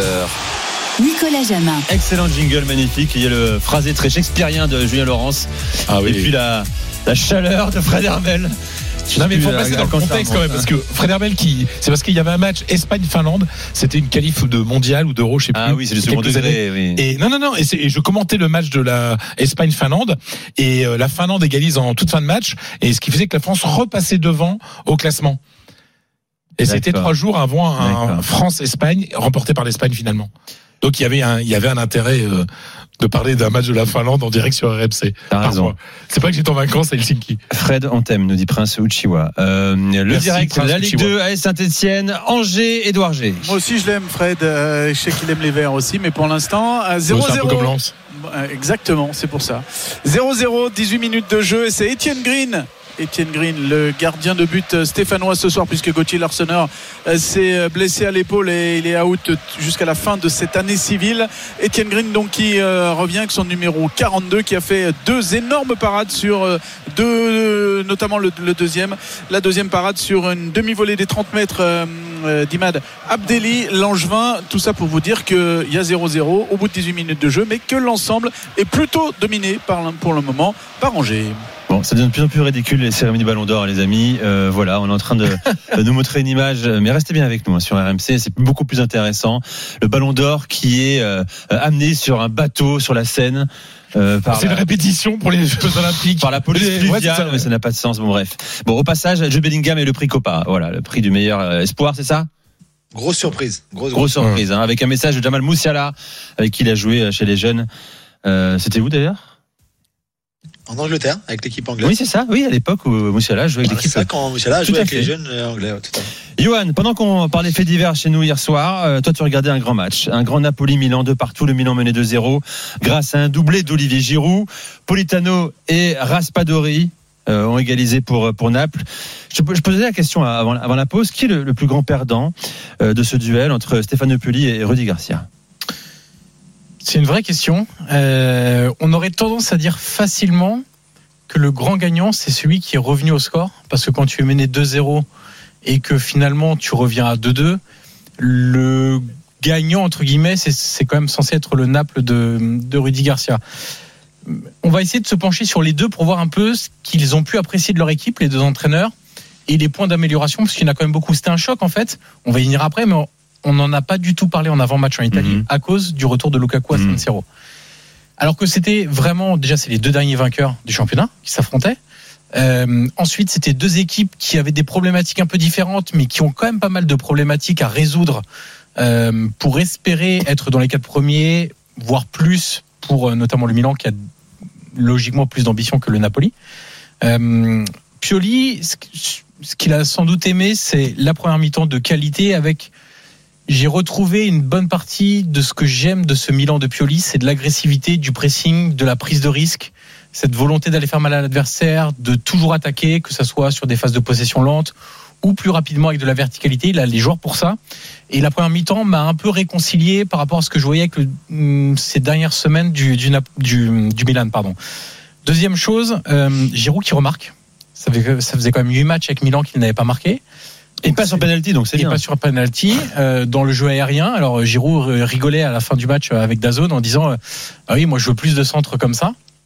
Effectivement, les centres étaient bons et il était bien placé, donc euh, il a fait apprécier son, son, son jeu de son jeu de tête. Il y a aussi un point positif quand même. Je parlais tout à l'heure de Kvaratskhelia et de sa capacité à faire des différences et d'être un joueur majeur de Serie A. Même si c'est difficile de le contenir pendant 90 minutes, je trouve que le travail de Calabria, bien aidé par Moussa, a quand même globalement bien contenu euh, Kvaratskhelia, même si évidemment tu peux aussi euh, sur une action être un peu déstabilisé par euh, les feintes de corps et les, et les dribbles de Kvaratskhelia. Et le, Napoli pour le coup a fait beaucoup plus mal à Milan sur son côté droit avec Politano que sur le côté gauche de Mm. Kvaratskhelia. Maintenant, il y a des choses qui vont pas trop à Milan. Théo Hernandez, euh, clairement dans le dur, euh, physiquement, on apporte beaucoup moins le danger sur son côté gauche. Euh, On l'a vu contre le PSG déjà. Ouais, ouais, très en difficulté ces dernières semaines. Léao, ça devient un peu un thème en Italie. Euh, quand tu demandes des responsabilités, que tu veux un nouveau contrat avec un gros salaire, forcément, il y a une certaine évolution de ce qu'on te demande, de ce qu'on attend de toi, parce que ton statut a changé. Pour le moment, il a du mal à, à- à répondre à ça. Encore des blessés à Milan, ça devient un vrai problème. Juste avant le début de l'émission, je disais que euh, Kaloulou, ça va se régler en plusieurs semaines, euh, sa nouvelle blessure. On parle même d'une opération, euh, blessure musculaire. Euh, c'est vraiment pas une bonne nouvelle parce qu'il y a beaucoup de blessés à, à Milan là, depuis le début de la saison et ça continue. Euh, et puis la nervosité du moment qui m'a un peu intrigué. Giroud pas content de sortir. Ah oui, Léo pas content de- Léo pas content de sortir. Bizarrement, vous remarquerez qu'en France, euh, quand c'est des joueurs du Napoli qui font ça, Rudy Garcia, ça fait les titres. Quand c'est des joueurs français qui font ça, un entraîneur italien, on en parle beaucoup moins. Euh, et Calabria aussi la prise de position après le match à la, lourde défaite à Paris, qui avait quand même laissé entendre qu'il y avait des joueurs qui peut-être ne faisaient pas tout pour gagner des matchs. Et on a très bien compris que ça visait un petit peu Raphaël Leao. Ça c'est pour le Milan. Côté Garcia, donc qui pour moi sort quand même un peu vainqueur de ce match-là, même si euh, est loin d'avoir euh, réussi à, résoudre tous les problèmes du, du Napoli. Je pense notamment à Rachmani, passé totalement à côté en défense centrale. La perte de Kim est un vrai thème euh, euh, au, au Napoli, même si Nathan, le Brésilien qui le remplace, est en train de prendre ses marques. Alors il est expulsé hier, donc tout le monde va me dire ouais, il est expulsé, etc. Mais dans le- avant cette expulsion-là qui arrive dans les derniers instants du match, son match est vraiment sérieux et je trouve qu'il a beaucoup de qualité pour répondre aux exigences du haut niveau. Lobotka a totalement perdu en première mi-temps. Lobotka, euh, ça va être aussi un thème. Le maître à penser, le maître à jouer de, de Spalletti a beaucoup plus de mal avec le, jeu mis en place par Rudy Garcia. Et encore deux buts encaissés. Il faut quand même se rendre compte que Naples, c'est 12 buts encaissés en 10 matchs. Là, on est quand même sur un niveau de défense qui est clairement pas euh, top 2, top 3, top 4 en Italie. Par contre, ce qu'il va apprécier, réaction d'orgueil, clairement, mener 2-0 à la mi-temps. Tout le monde s'attend à voir le Napoli s'effondrer en disant, bah voilà, euh, gros match, il passe à côté, etc. Et là, réaction d'orgueil. Réaction d'orgueil, pas seulement, réaction de jeu aussi, avec euh, une qualité de football que je voyais pas encore cette saison au Napoli, qui se rapproche un peu de ce qu'on voyait la saison dernière, avec un changement important tactique de, Garcia, où il met Raspadori derrière l'attaquant, ce qui pour moi est son meilleur rôle. D'ailleurs, Dazone n'a pas manqué de l'interroger là-dessus. Tiro Ferrara, joueur important du Napoli, lui a dit euh, Mister. euh, euh, alors ils s'entendent bien les deux, j'ai l'impression. Hein. Il dit ouais, Raspadori, bonjour, etc. Par contre, quand vous le mettez à droite, euh, bon, je trouve qu'il rend pas euh, le meilleur sur le terrain, etc. Et Rudy Garcia lui dit faites-moi confiance, vous verrez, il peut jouer partout, à gauche, à droite, en 10 derrière l'attaquant, en faux numéro 9, etc. Mais le changement de tactique a payé parce que Raspadori entre les lignes a beaucoup perturbé le Milan qui avait des repères assez fixes en première mi-temps. Et là il est venu mettre un peu le bazar. Euh, des défenseurs qui savaient pas s'il fallait sortir les milieux de terrain qui hésitaient est-ce qu'il fallait reculer pour être euh, le serré d'un peu d'un peu plus près etc le match de Politano je termine rapidement. Euh, joueur sous côté clairement. Euh, moi c'est un joueur que j'aime beaucoup depuis très longtemps à beau pied gauche. C'est un peu euh, le, Ouais. le Robin du pauvre entre guillemets. On sait toujours qu'il va rentrer sur son pied gauche mais ça marche quand même régulièrement. Et puis euh, euh, finalement le, le, point pris qui euh, sauve un petit peu le, match très mal entamé de, de Milan. Donc Garcia sort vainqueur, pas large vainqueur. Garcia sait qu'il a encore beaucoup de boulot et Pioli sait aussi qu'il a beaucoup de boulot. Donc c'est un choc qui a tenu ses promesses parce que intensité, spectacle, but et suspense même également. Mm. Par contre, il n'y a pas beaucoup de réponses sur les problèmes qu'avaient déjà ces deux équipes. Bon, euh, je rappelle que le Milan est troisième, toujours de Serie A, allons être largué, 22 points à 3 points de l'Inter Ouais. leader, et que le Napoli est cinquième avec euh, 18 points au compteur. Julien, la bonne surprise chez toi, euh, c'est Aston Villa, victoire 3-1 contre l'Automne, ça c'est normal, mais surtout une série rare pour les Villains. Ouais, exceptionnel, parce que c'était leur douzième victoire de suite à domicile en championnat. Douzième, ils sont plus qu'à une seule victoire du record de, de 1982-83, donc la, plus belle équipe de l'histoire d'Aston Villa, celle qui avait remporté la, Coupe d'Europe des clubs champions à l'époque, celle de Ron Sanders. Et cette équipe, ben, ben, elle est à l'image d'Unai Emery. Elle est séduisante, euh, elle est imbattable pour l'instant à domicile. Cinq matchs cette saison, cinq victoires, 20 buts marqués. Euh, personne ne peut l'arrêter, surtout à domicile, effectivement. Tu as raison. Depuis il y a maintenant un an et quelques jours, seulement Arsenal et Manchester City ont remporté plus de points que lui en Première Ligue. Et donc pour toutes les critiques qu'il a pu avoir avant à Arsenal, au PSG, etc. C'est vrai qu'il a l'air dans son élément. Il a un club qui finalement lui ressemble un petit peu dans, dans le sens où c'est pas non plus un très grand club avec beaucoup d'ego, beaucoup de pression, beaucoup d'attentes non plus.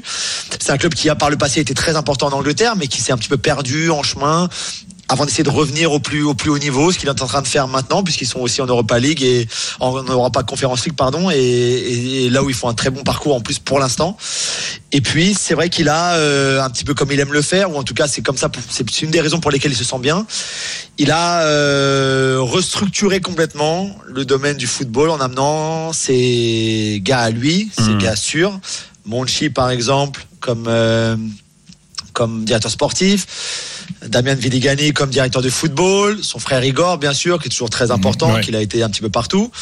Euh, et donc dans cet environnement-là très espagnol, c'est vrai qu'il fait des merveilles. C'est un entraîneur qui, euh, avec un effectif comme ça, qui l'écoute, qui fait tout ce qu'il lui demande, euh, peut avoir le- l'exigence qu'il souhaite, peut avoir le- la discipline qu'il souhaite aussi tactiquement, mais aussi dans les attitudes, dans les dans les conversations, dans les tout ça. Il, est, il racontait l'autre jour qu'il a demandé à ses joueurs d'être focalisés à 70% sur le foot. Il dit le foot ça doit être 70% de votre vie.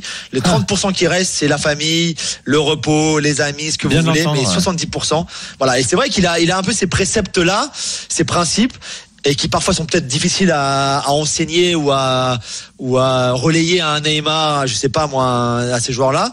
Mais c'est vrai qu'avec un Watkins, par exemple, avec un McGinn, avec un Bouba Kamara, avec un Lucas Digne, eh ben ça marche parce que ils sont à, ils sont à fond dans, dans le, ils suivent le message à fond, ils sont là et c'est vrai que pour l'instant, ce qui fait, sincèrement, hein, qu'on aime ou qu'on n'aime pas Unai et sa personnalité, tout ça, ce qui fait depuis un an.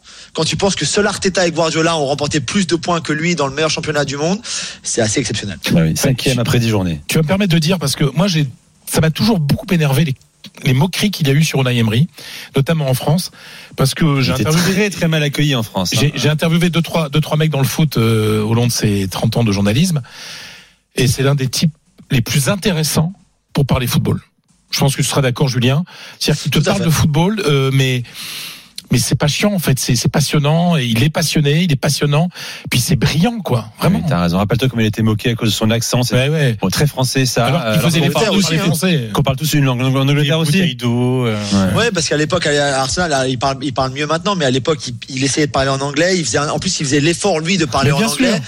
Et on se moquait. Il disait par exemple, il dit pas good evening. Ils disent parce que le, le V en espagnol, C'est evening, c'est- B. V, c'est B. voilà, donc c'est good evening. Et donc tout le monde se moquait du good evening et ça a fait Ouais. pendant des années, euh, voilà. Et c'est vrai qu'il en a souffert aussi. Et de toute façon, il est arrivé à Arsenal juste pour finir sur Unai. Après Wenger, c'était impossible. Tout le monde, Mm. je pense que n'importe quel entraîneur Ouais, bien sûr. Pour, pour prendre la suite d'Arsène se serait planté. C'était un mais c'était un job impossible. Et je Bah, pense c'est comme en plus après euh, Ferguson. voilà, hein, avec. Ferguson exactement, mais, mais même après dans euh, après d'autres aussi euh, par le passé, c'est- c'était très c'est compliqué de suivre ce, ce genre de dinosaures là, extraordinaires, entraîneurs, etc., etc., euh, qui sont là depuis 25 ans. Donc il en a souffert beaucoup et c'est vrai, je suis vraiment content pour lui aussi euh, que ça ça marche très très bien à Aston Villa. Bon, je rappelle Aston Villa, euh, club qui a remporté la Ligue des Champions en 1982. Euh, C'est pas si lointain, fois quand même, sept contre fois le Bayern. contre le Bayern, sept fois champion d'Angleterre, dont quatre titres euh, au 19e siècle, hein, je le précise quand même.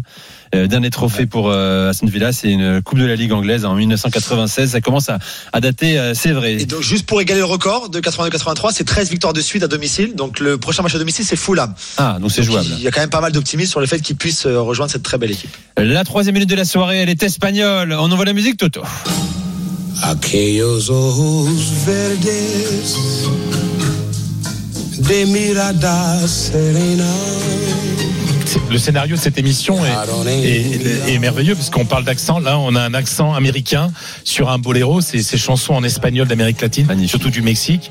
Nat King Cole, extraordinaire chanteur, qui a fait un album de boléros et s'appelle Aquellos ojos verdes. Ses yeux verts. Alors, je vais vous parler des plus beaux yeux du football espagnol. Ivan Rakitic de Séville. Mais on va pas parler. Voilà, c'était vraiment. C'est Jesus Navas, Jesus Navas les plus beaux yeux Ah du bon football espagnol. hein. Pourquoi Ah, c'est vrai il a qu'il des y a yeux Ah oui. euh, Réseau Ah oui, Ouais. c'est vrai, oui. Mais, Ah ouais. mais- mais les yeux, les yeux de Rakitic sont gris un peu vert, quoi. C'est pour ça, ça correspond Ouais, j'aime à la bien, chanson. c'est la minute. euh, Voilà. Alors pourquoi, pourquoi Rakitic? Parce que euh, il a, il a des yeux, des yeux très doux, mais il a des mots très durs. Il a dit euh, on a tous besoin d'une de una hostia. Hostia, c'est l'hostie euh, en espagnol. C'est un peu, c'est très fort. En gros, on a tous besoin d'une grande claque dans, no- dans notre gueule, quoi, parce qu'ils ne supportent pas l'attitude euh, de l'équipe sur le terrain. Séville a ramené un point de Cadix, mais c'est une équipe qui qui était menée, qui a pris un but au bout d'une minute, qui était menée 2-0, qui a réussi à revenir notamment grâce à un but de qui bah, Campos, quelqu'un qui a des cojones et de, du propre Rakitic. Mais c'est une équipe, voilà, c'est le mal de ce Séville qui est quand même une équipe de Ligue des Champions. Et, et, et Rakitic, qui est l'ancien, se plaint de l'attitude de la plupart des joueurs en disant on n'entre pas dans nos matchs et on, on a été rapidement mené 2-0 parce que parce qu'on met pas nos cojones sur le terrain quoi. Donc ça fait écho un petit peu à ce que je disais avec euh, avec euh, Gundogan même si Rakitic lui il a plus de on va dire de légitimité pour parler dans le vestiaire de, de Séville. Il est à Séville, il est parti au Barça, c'est un grand joueur, et il est revenu à Séville.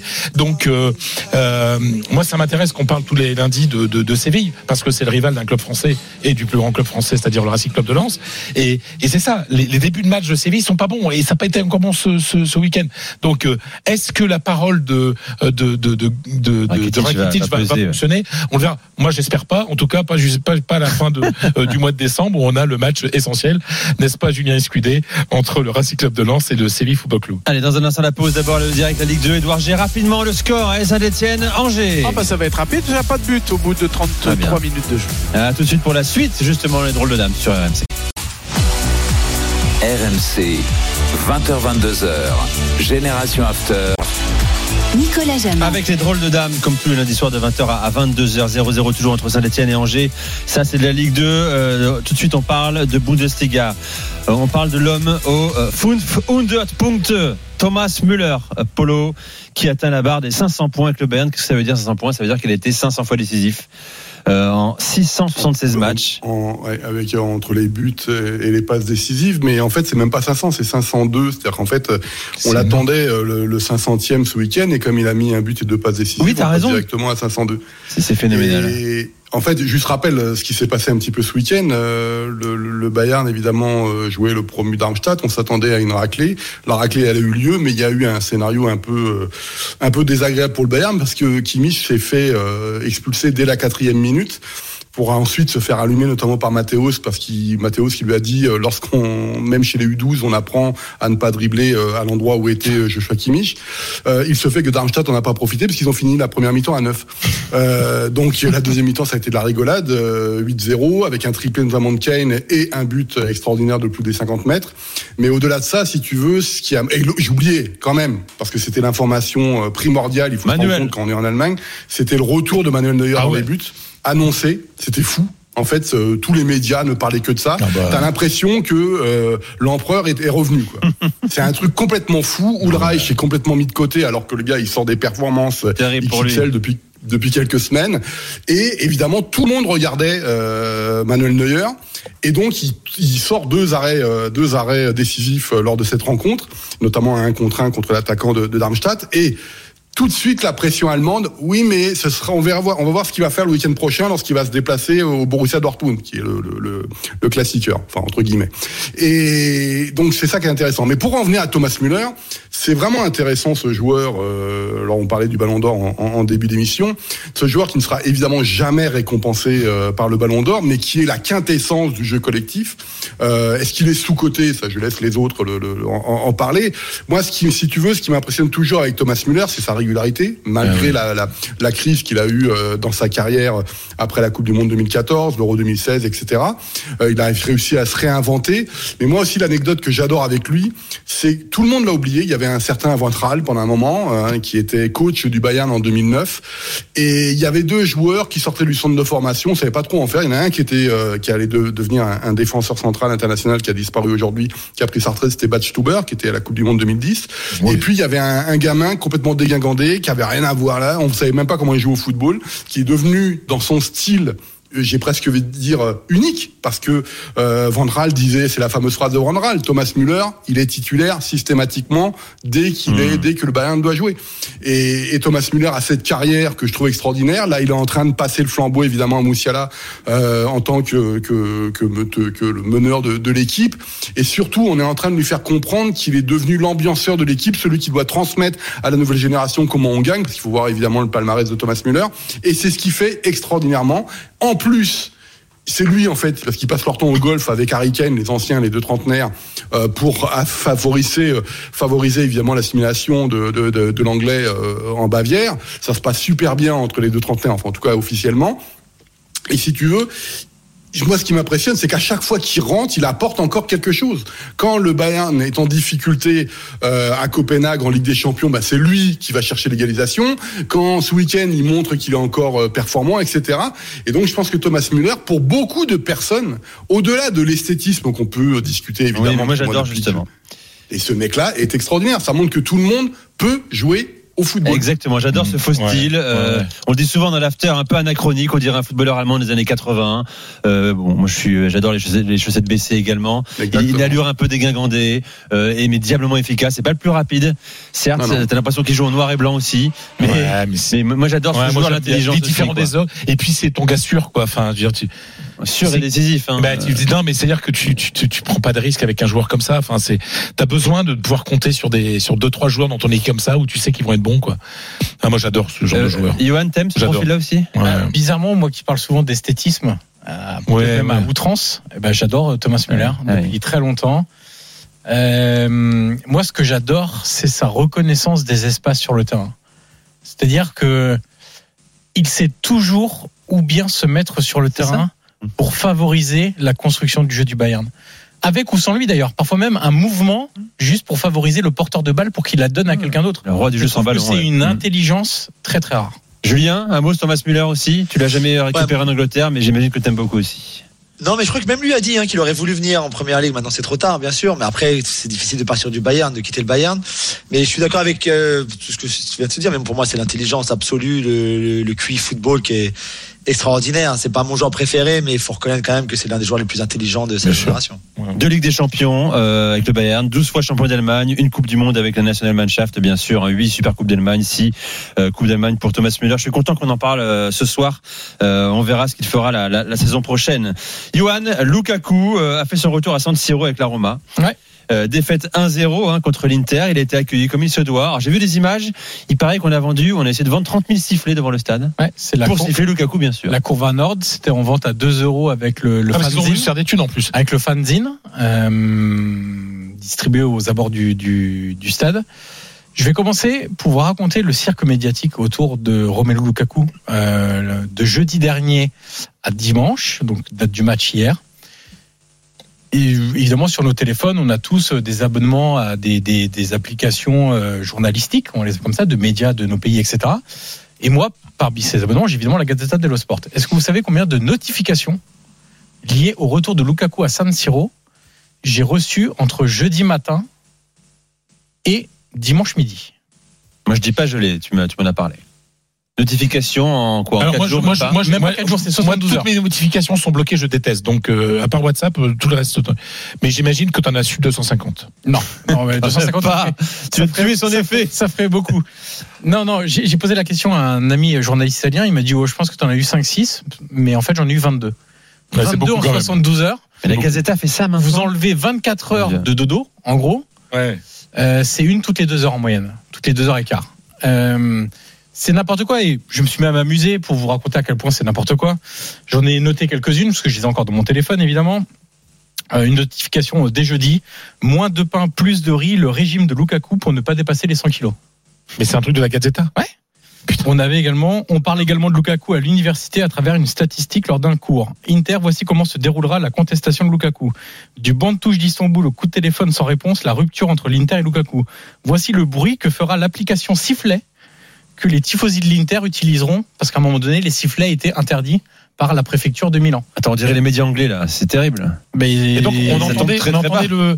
Il y avait un son, on entendait le, le, le truc sur le. Sur- en fait, si tu veux, à un moment donné, donc il y a eu l'annonce, ils vont euh, distribuer 30 000 sifflets. Ouais, ouais. la préfecture de Milan a dit hors de question. Finalement, ils ont pu les utiliser, mais entre-temps, ils avaient réussi à trouver une application qui simulait le bruit du sifflet. Donc tu lançais l'application, tu appuyais sur un bouton et ça simulait le bruit du, le bruit du sifflet. Rends-toi compte quand même que pendant le week-end, c'est l'application qui a été le plus téléchargée sur l'App Store en Italie. devant Spotify, devant euh. YouTube. Alors devant- pourquoi, pourquoi, pourquoi il fascine autant Lukaku Pourquoi lui quoi? Alors déjà parce que c'est une star, euh, qu'il n'y en a plus beaucoup en, en Italie, dans le championnat italien, euh, que c'est un joueur qui a été euh, important dans le titre de l'Inter, c'est un joueur qui a aussi pris la parole et qui a été très médiatique sur des sujets comme le racisme en Italie, dont il a été victime lors de sa première saison notamment, mais pas seulement, en Italie. Donc il s'est mis un petit peu en avant lui-même médiatiquement pour porter un petit peu ce message euh, contre le racisme et pour... euh, on va dire le respect de, tout le monde, quelle que soit la différence de, couleur de peu, de, de religion ou de quoi que ce soit. Euh, et puis il y a aussi le fait que quand il a quitté l'Inter, il a eu aussi un montant de transfert de star. Parce qu'il est parti pour plus de 110 millions d'euros. Et en plus, après, il a, revu, il a voulu revenir parce qu'il s'est rendu compte que Chelsea, bah, c'était peut-être pas si génial que ça. Donc il y a tout cet effet euh, de, de. Lukaku, on en parle tout le temps en permanence déjà de base parce qu'entre il est bon, il part, à- il part euh, pour 117 millions d'euros, il veut revenir, il fait la tête, il veut re-revenir, euh, donc il revient, ça se passe bien, mais ensuite euh, il est pas titulaire en finale de Ligue des Champions, il fait la tête, puis ensuite il contacte la Juve alors qu'il avait juré son amour à l'Inter. Enfin bref, il y a tellement de choses qui se sont déroulées en l'espace de deux saisons pleines à l'Inter que médiatiquement c'est quelqu'un d'important Bien sûr. au-delà de son Et qui statut fait vendre euh, beaucoup Et qui d'histoires. fait vendre. Et on sait euh, qu'aujourd'hui, euh, l'histoire du régime de Lukaku, il faut quand même se rendre compte que si je prends sur les six derniers mois, il y a au moins trois de papiers sur la Gazeta sur le régime de Lukaku pour pas dépasser les 100 kilos. Euh, la diète, etc., etc. Donc euh, c'est vraiment, euh, on trouve tous les prétextes pour parler de Romelu Lukaku dans les médias euh, italiens. Et s'ils le font, c'est que ça marche. Tu l'as dit. La Évidemment. fille, Ah bah, et les médias doivent bah euh, Et avec alors Lukaku. juste un tout petit point sur le match parce que vraiment il s'est c'était une catastrophe. On va pas le dire autrement. Euh, Tu parles de la Roma, hein, dans de la Roma, ouais. exactement. Quand tu viens avec un bus sans chauffeur, sans pneus et sans essence, bah, c'est difficile. euh, parce que même ce bus-là, bah, on peut le prendre facilement. Euh, il s'est rien passé. Voilà, il y a eu une tête de Cristante au cœur de la surface sur une espèce de, de, de, de contre-attaque, de, ballon récupéré par les Romains, mais sinon c'est tout. Donc euh, Lukaku, euh, bah, aujourd'hui, euh, pour faire parler de lui, on lui met la pire note du match. Mais je peux vous assurer qu'il y a autant de il y a, il y a tous les joueurs de la Roma mériteraient ce titre-là, mais malheureusement c'est pas de leur faute. C'est parce qu'on leur a demandé de jouer comme ça. Et Mourinho, après à la fin du match, il vient nous dire oui, mais tu sais, les arbitres, et puis euh, oui, mais en fait, j'ai des blessés, et puis euh, oui, en fait, la Ligue italienne, ils nous font jouer le dimanche alors qu'on aurait pu jouer le lundi, etc. Parce qu'on a joué jeudi soir en Ligue Europa. Excuse non recevable, mon cher José. Euh, tu aurais joué le lundi, tu aurais joué de la même manière, quoi qu'il arrive. Et donc, Lukaku, il y a eu des sifflets. Je m'attendais à autre chose. hein. Perso, on a fait un tel foin sur la bronca qu'il allait recevoir. Moi, je m'attendais à une ambiance sud-américaine, des trucs de malade mental, etc. Bon, sans plus, il y a eu des sifflets évidemment à chaque touche de balle, mais pas de manière enfin, incroyable. D'ailleurs, c'est pas plus mal. Honnêtement, c'est pas plus mal. Mais, euh, mais voilà, la, la, la folle semaine de Lukaku entre euh, les sentiments de retrouver son ancien club, ses anciens coéquipiers avec qui c'est très froid maintenant, et puis un match totalement raté. Vous me direz dans un instant euh, si vous, en Espagne, en, en Angleterre et en Allemagne, hein, vous avez euh, euh, l'exemple d'un joueur récent, bien sûr, il y en a beaucoup dans l'histoire, hein, qui, euh, à ce point, a concentré l'attention des médias pour faire vendre euh, absolument. Reste avec nous, Génération After spécial dans le Dame. C'est la mi-temps à l'Est, à Saint-Etienne. mon cher Edouard. Ouais, pas de but, mais euh, vu que Gilbert est encore pas là, c'est pas son heure. Je vais faire euh, alerte poncif. Il y a des bons 0-0 et celui-ci euh, en est un. On a tout eu dans cette partie, des beaux arrêts, des actions de part et d'autre. Et surtout, bah, des, des envies. On s'allait d'un but à l'autre. Mais voilà, manque que les buts. 0 à 0. Mais pour l'instant, ce sommet tient euh, toutes ses promesses euh, pour euh, essayer d'aller chercher pour Angers, s'il y a victoire, la première place de la Ligue 2. Allez, on revient dans un instant avec les drôles de dames pour la suite de Génération After. RMC jusqu'à 22h. Génération After. Nicolas Jamin. Avec les drôles de dames sur euh, RMC, Johan Crochet, Fred Hamel, Polo Breitner, Julien Laurence, comme tous les lundis soirs, de 20h à 22h. C'est même plus tranquille pour vous, hein, la semaine européenne. C'est la suivante. hein. Vous allez euh, vraiment rebosser. Euh, sur RMC, je parle. hein. Certains s'éparpillent un peu partout, font des infidélités. Julien Laurence, on Ça parle de s'appelle l'amour libre. Voilà. Ouais, c'est ça. Je vois pas de qui tu parles. Non, non, mais il y en a au moins deux. euh, Il y en a un qui produit ses, ses propres euh, émissions. Très écouté aussi. C'est toi, Johan? Ah, des podcasts Les podcasts, oui. Ouais, ouais, ouais. Fais ta pub maintenant, vas-y. Dernier Euh, numéro de. euh, de Calcio PP, ça sera demain, podcast sur le foot italien. Et de Très bon titre. Et de Sur le foot italien, sérieusement? Ouais. Incroyable. Bah, il pourrait faire sur le foot Et il se et il se moque en plus. Et il se moque. Et euh, prolongation, un podcast d'Inter. Et, et- et si c'est un podcast sur la, la Eredivisie de, des Pays-Bas, c'est quoi C'est la soupe? Soupe aux légumes là-bas, non? Le plastard, non? Rapidement, juste, je voulais faire un tour de table avec vous. Euh, on a parlé de Lukaku, hein, qui fascine, euh, qui fait beaucoup parler, vendre également les médias. Chez vous, euh, un exemple récent, tiens, chez toi, Polo, par exemple, le joueur qui, euh, qui en tout cas, euh, a attiré l'attention permanente des médias. Historiquement ou en ce moment? Oui, comme tu veux, vas-y, c'est libre. Ah bah, euh, tous les joueurs du Bayern, évidemment, dès qu'il y a un petit souci ou des choses comme ça. Mais c'est Manuel Neuer, évidemment. Neuer, voilà, c'est ça. Thomas Müller, c'est pareil. Harry Kane, depuis le début de saison, euh, il y, a, il y a pas, il y a toujours un moment comme ça. Mais euh, quand tu vois les, les Matthäus à l'époque, Effenberg et compagnie, euh, même on peut revenir dans les années 70, Paul Breitner qui était défoncé. Oliver Kahn aussi, la presse, ouais, Oliver Kahn, c'est des joueurs qui étaient, euh, qui où beaucoup de personnes ne les aimaient pas forcément, mais reconnaissaient leur talent. Mais c'est c'est souvent après en fait qu'on les qu'on en fait des idoles. C'est toujours marrant de, C'est vrai. en, en Allemagne. Ouais. c'est- on, Quand on aime pas, prend en le relais, exactement. Ouais, c'est vrai. Julien, chez toi? À moi, tous les, tous les Bon, footballeurs, hein, franchement, surtout. euh, J'ai maté euh, Beckham Netflix là, c'est j'avais oublié à Ah, quel point il s'était fait mais lyncher, mais alors je croyais pendant des semaines, mais pendant une saison au moins euh, chez toi après la Coupe du Monde 98. Ouais, alors c'est il y a quelques il y a quelques ils ont oublié quelques petits pas, quelques petites choses, quelques petites vérités dans le documentaire. mais On en parlera un, un Oui, autre on en fera a un vrai, faire. euh, Un vrai Voilà, moment, celui-là celui de Colin. Rooney, bien sûr, la femme de Wayne Rooney dans le, le fameux Wagatha Christie, vous savez, contre la Bien femme de, de Jamie Vardy. Euh, mais Rooney, bien sûr, a fait parler. D'ailleurs, on le voit très bien. Je l'expliquerai dans le documentaire sur euh, sur Colin Rooney que les paparazzis sont partout. Rooney est sûrement euh, la famille du foot qui a fait le plus vendre des, des tabloïds en Ah oui. Angleterre. Mais, mais comme disait Polo, un peu tout le monde, hein, d'Harry Kane à, euh, à Rooney, en passant par Beckham, bien sûr. Alors la génération actuelle est un petit peu moins bling bling, enfin en tout cas un petit peu moins euh, starisée peut-être que euh, que celle précédemment. Mais non, tous les tous les tous les footballeurs, toutes les wags en Angleterre font vendre. Alors, non, par rapport à, à la folie des- des- de, la, de la presse anglaise, moi je me souviens quand, euh, quand au temps des Galactiques euh, arrive David Beckham au Real, le Sun, c'est le journal encore le plus vendu aujourd'hui. euh, Ouais, toujours. bah, le Sun avait envoyé deux envoyés spéciaux permanents, c'est-à-dire des gens, deux, deux correspondants, euh, un, euh, mon pote euh, Eric Bluchamp euh, pour le foot et un pour le people. C'est-à-dire que le Sun avait deux et c'était un truc de fou. Et un jour, mon pote Eric m'avait dit que il travaillait moins parce que la folie c'était Wayne Rooney maintenant. Comment Wayne ça. Rooney Après, à un moment, hein. c'est un truc de fou. Que Wayne Rooney c'est devenu. Euh. À Paris aussi les amis. Hein. On- euh, Beaucoup de médias le suivaient à à la trace dans Paris tout le temps. Ah ouais ouais c'était. Ah ouais, ouais. Non mais Bon. euh, que Wayne Rooney à un moment était le. Et Beckham en- s'est fait vendre dans le monde entier, c'est Ah ça ouais, la ouais, c'est un truc de fou. Là, on parle de joueurs qui font vendre dans leur pays. Beckham, c'était C'est- c'est un planétaire. truc- ça a tout dépassé. tout ça. Euh, en Espagne très rapidement on Bah, euh, euh, dans l'histoire, il y en a tellement, vous savez même pas. Mais aujourd'hui, et surtout pour de mauvaises raisons, c'est Vinicius. Eh bien sûr. Euh, c'est parce qu'il y a, il provoque euh, beaucoup d'admiration, mais c'est surtout la haine qu'il y a contre lui.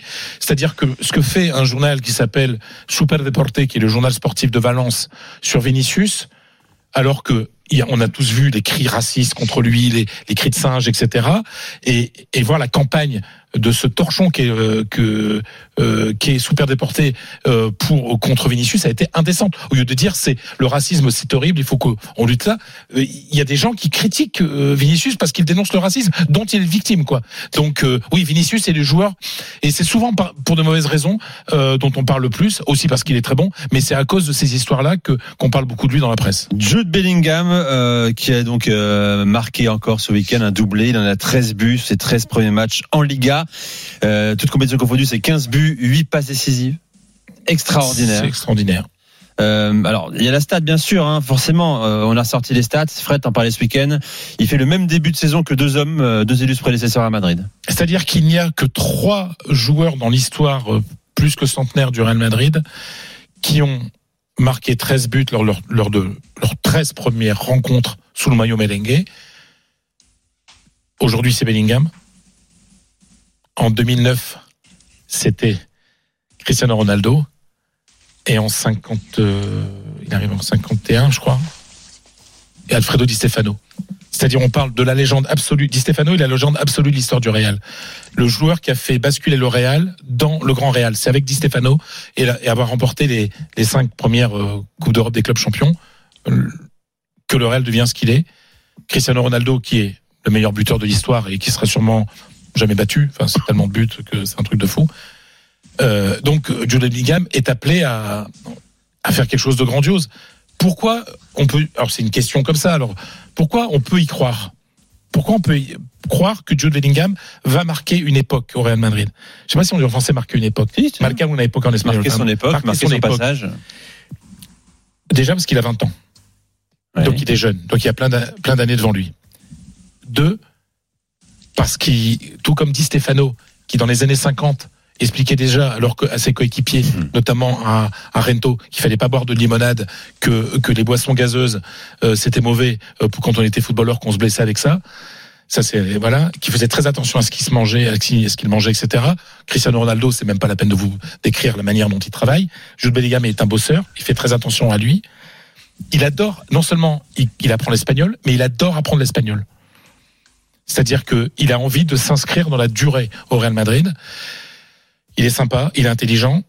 Ça, euh, Julien pourra le confirmer. Il est très bien entouré. C'est-à-dire, c'est une famille qui, qui, voilà, qui a et son départ à Dortmund, c'était dans quel club européen il peut progresser. Voilà, c'est c'est- tout ça est très intelligent. C'est pas des gens qui autour de lui veulent gagner de l'argent tout de suite. C'est très pensé. Tout quoi. comme les comme les Messi, comme les Neymar, etc. C'est c'est très pensé. Donc il- en fait, il a toutes les conditions physiques, intellectuelles, humaines euh, pour euh, et techniques bien entendu pour être euh, pour marquer son époque au, au Real Madrid. Après, personne n'est à l'abri d'une blessure. Mais euh, voilà, franchement, ce Il n'y a fait aucune raison de partir Real avant quelques on années peut, aussi. on peut, on peut imaginer quelque chose de grandiose avec Bellingham. Voilà pour Jude Bellingham. La dernière minute de la soirée, elle est allemande, elle est pour Polo. On envoie la musique, Toto.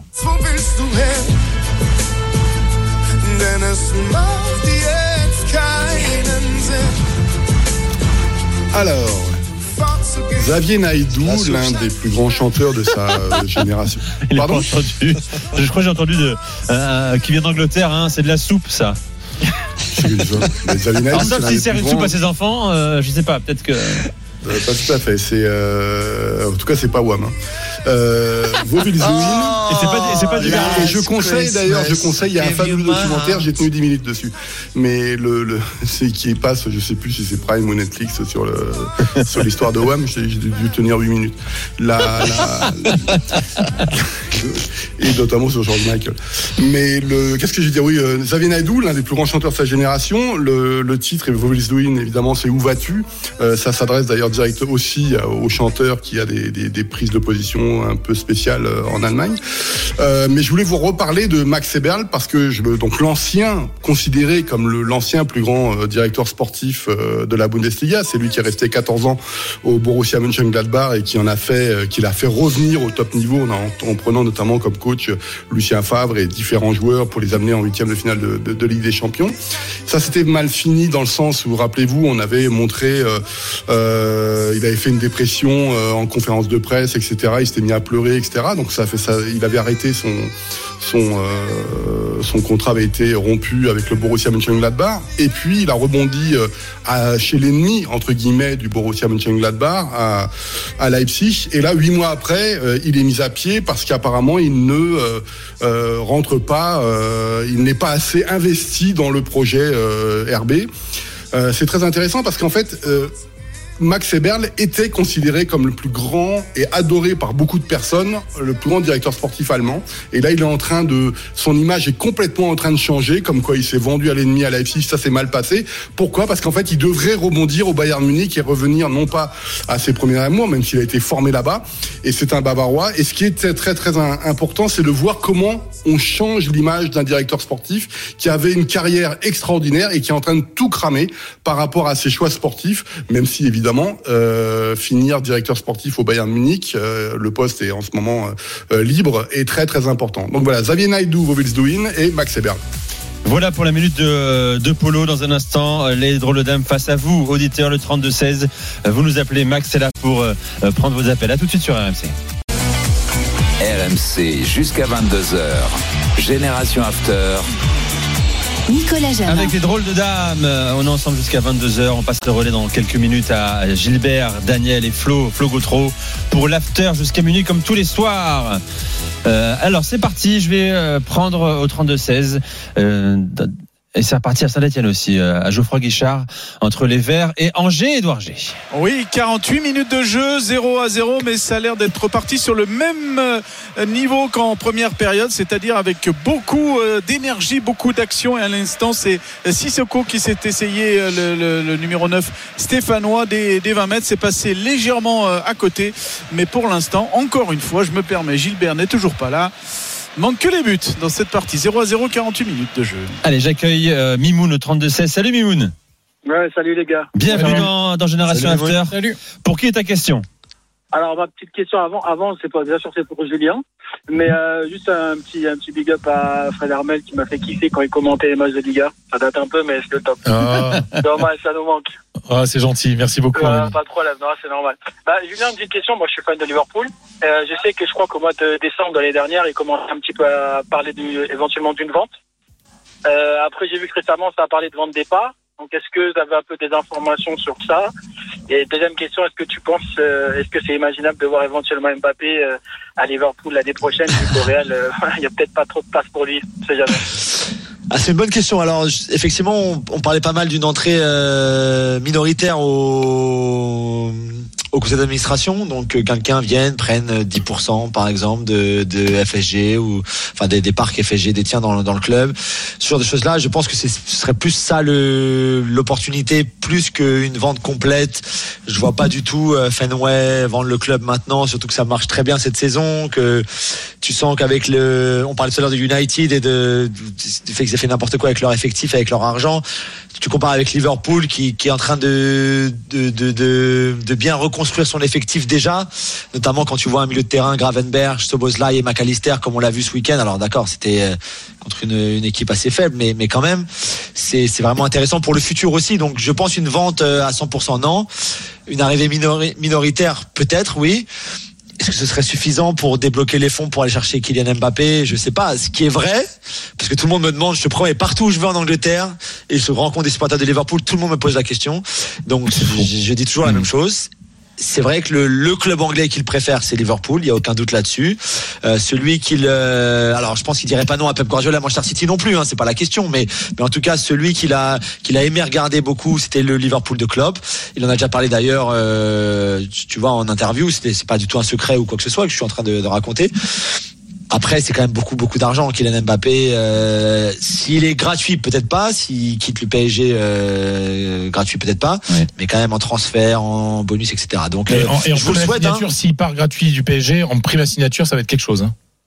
Ah bah oui, ça Bah, là, forcément. mais ça sera quelque chose pour. Mais tu l'as dit, hein. Voilà, je vous le souhaite, hein, mais bon, c'est quand même, euh, vous êtes quand même derrière le Real. hein. Klopp était venu le rencontrer euh, à l'aéroport- de Nice en 2017 avant qu'il signe au PSG avec euh, le jet privé du club. Ils avaient fait des tours pendant une demi-heure dans le ciel azurien pour parler, pour, pour ne pas être vu surtout pas quoi. Ah, avant de le redescendre après, c'est un pote qui bossait à l'aéroport qui m'a raconté ça. à l'aéroport Nice Mais déjà quand il était à Dortmund, hein, quand club était à Dortmund, déjà il suivait. Enfin, tout le monde suivait Kylian quand il était jeune. C'était pas, pas pas que, mais oui, il y a, y a un petit passif euh, très positif avec Jurgen Klopp, ça c'est sûr. Tu parles des, avions. Il y avait un président de club en Espagne qui s'appelait Augusto César Lendoiro, qui était le président du mythique Super Deport, Deportivo de la Colonia. Et en fait, il faisait ça quand il négociait avec un agent pour un joueur. Il l'emmenait en avion. Comme ça, il faisait des tours. Ouais, bah, c'est une Et, et pratique c'était et- et apparemment c'était euh, une pression. courante, ouais. Et en fait, c'était ils atterrissaient pas tant qu'il n'y a pas d'accord en fait. Et il arrivait à avoir les mecs comme ça. Pas mal le bilan carbone. Sponsorisé par Sauver la, la planète. Sauver la planète, ouais. Et Exactement. par Thunberg. Merci Mimoun. Tu as les réponses de de. Julien. Tu reviens Impeccable, continuer. Très bonne soirée à toi. Merci à vous aussi les gars. Babacar est avec nous. Salut Babacar. Salut Nico, salut les grandes gueules. Comment ça va? Alors, alors nous, nous c'est pas les grandes gueules, c'est pour le dame encore, mais pourquoi pas matin. Ah, mais attends, c'est à cause de Fred. Mais tu peux rester jusqu'à demain matin. C'est à cause de Fred. Fred, oui. Euh, alors ta question est pour qui Babacar? Mais pour Yo, Yo. Dis-moi, Alors Babacar. moi, c'était vraiment à propos d'un joueur. Parce que je je suis pas loin de faire une crise à cause de lui, c'est Raphaël Leao. Mais je, je, je n'en peux quasiment plus de, de, de, de lui. Moi, je voulais te poser la question, que penses-tu, ne penses-tu pas que, qu'il serait adéquat qu'il fasse un tour sur le banc? Parce que le dilettantisme dont il fait preuve, moi, personnellement, je n'en peux plus. Je suis comme, je dis toujours, je suis le Milan AC depuis euh, 84 à maintenant, ça fait combien? 37 ans Mais moi, c'est que hier, t'as vu le l'espèce de lobe qu'il a tenté là, alors que le gardien, il est Ouais. sur sa ligne de machin. Mais moi, moi, je, moi, je n'ai jamais vu ça de ma vie. Et comme je le disais à Matt, j'ai peur qu'il, que, franchement, que son prime, comme dirait Kevin, soit déjà derrière, derrière lui, quoi. Alors, Julien, Johan. Je, non, son prime derrière lui, je, je pense pas. Il est encore très jeune et, et son évolution va beaucoup dépendre de.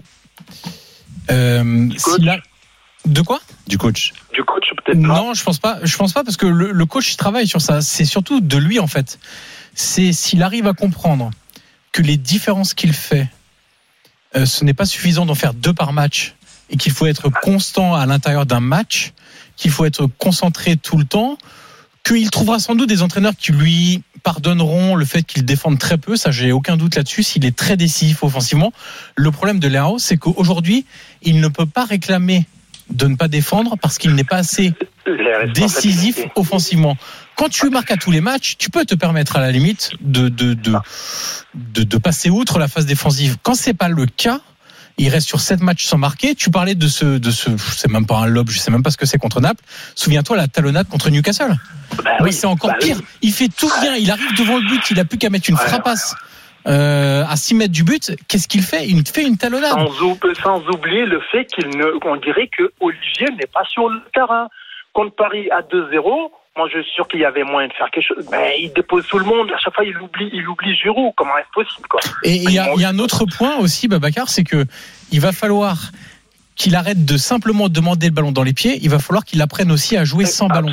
Parce que les appels dans l'espace, il peut être exceptionnel là-dessus. Mais il ne le sait pas. Merci Babacar. N'hésite pas à rappeler quand tu veux. Bonne soirée à toi, à bientôt sur RMC. Euh, Edouard, il y a un but dans le duel entre la Saint-Etienne et Angers. Le 15e tir pour les Stéphanois, ça sera une tête gagnante pour Ibrahim Sissoko sur un corner de Mathieu Cafaro. Nous étions à la 50e minute et donc les Verts qui ouvrent le score dans cette rencontre où il ne manquait, messieurs, que les buts. Et bien le voilà, ce but qui fait pour l'instant la différence et l'avantage pour les Verts 1 à 0 et provisoirement, ben, les Verts tout simplement sont deuxième de Ligue 2 au bout de 12 journées. Kimo est avec nous. Salut Kimo. Bonsoir. Bonsoir, bienvenue Salut, euh, salut. sur RMC. Question pour euh, Paulo Breitner. Voilà, tout à fait. Bon- Bonsoir Polo. J'avais une question euh, euh, concernant en fait euh, Francfort. Euh, Francfort qui s'est délesté euh, ben, après avec un gros chèque de Colomani au mois de au mois d'août dernier et qui ont récupéré un joueur qui est assez extraordinaire qui est Omar Marmouche. Et je voulais savoir ce que tu en pensais. Alors, Marmouche, si tu veux, euh, déjà il est égyptien, donc euh, comme j'ai vécu un an en Égypte, Ah bon euh, j'ai tout. On en apprend Ah des ouais, j'ai toujours Il a euh, 88 quelques- ans, Polo. Il a 12 vies. Eh bah ouais, je suis désolé les amis, moi j'ai un peu vécu, ouais. Et la, la- la deux- Eh oui, c'est Bande de puceaux, moi j'ai vécu, c'est ce qu'ils nous bah, disent. c'est prépubère. Il dit J'ai prépubère, pas le droit de dire puceau. Attends, Il dit j'ai pas le prépubère. droit de dire puceau, j'ai reçu un appel. Enfin, tu mets de Alors, la musique Guimauve, Marmouche, on nous dit également euh, désormais dans ta minute. Hein. Pardon? Euh, Polo nous dit, ça faisait moins Guimauve avant Polo quand tu passais du Rammstein euh, plutôt que la soupe qu'on t'a servi ce soir. Bref. C'est pas moi qui l'ai dit. je hein, ne moi. recevrai aucune critique sur des gens qui se mettent à genoux devant WAM. Jamais. C'est pas du Berlin je hein, pour je Polo, pense que hein. le documentaire passait sur Disney et non pas, pas sur. Réponds à Guimauve, s'il te plaît. Bon, je vais. Euh, oui, alors Marmouche, c'est quelqu'un qui était qui est passé par Wolfsburg, qui ensuite a été prêté à Stuttgart, etc. Euh, c'est une vraie bonne surprise. C'est-à-dire, est-ce que c'est un joueur de ballon? Oui. Est-ce que c'est un véritable numéro 9 Euh, Rappelez-vous le- ce qui s'est passé cet été avec le départ de Colomani. Francfort a pas pu recruter un véritable numéro 9, a pas eu le temps officiellement de, recruter un véritable numéro 9, et donc Marmouche se retrouve directement dedans et, devant tu as raison, il est en train de prendre une dimension euh, beaucoup plus importante par rapport au talent qu'on pouvait voir lorsqu'il était à Wolfsburg et à Stuttgart, mais il avait une tendance à cacher ses occasions lorsqu'il était devant le but. Là, ça marche tout à fait, mais si Marmouche marche comme ça, c'est peut-être parce qu'il y a un ancien joueur de L1 qui lui sert des petits caviars Eh en oui. ce moment, qui est Shaibi, avec Francfort, et qui est pour moi l'une des bonnes surprises, des très belles surprises du recrutement de Francfort cette saison. Donc Marmouche, oui, je vais attendre un petit peu, évidemment, il a marqué encore deux buts ce week-end, euh, mais je vais attendre encore son développement parce que ça fait que trois mois qu'il est à Francfort. Mais je pense que le duo euh, Marmouche-Shaibi, ça va fonctionner du feu de Dieu. Voilà Kimo la réponse de Polo à, ta question. Merci les drôles dames. Euh, on s'est régalé ce Merci. soir. Merci à tous. Ciao, Merci ciao. Fredo, Johan, Ciao. euh, Polo et Julien. Dans un instant, dans quelques secondes, restez avec nous. L'after avec Gilbert, Daniel et Flo sur RMC jusqu'à minuit comme tous les soirs. Bonne soirée à tous.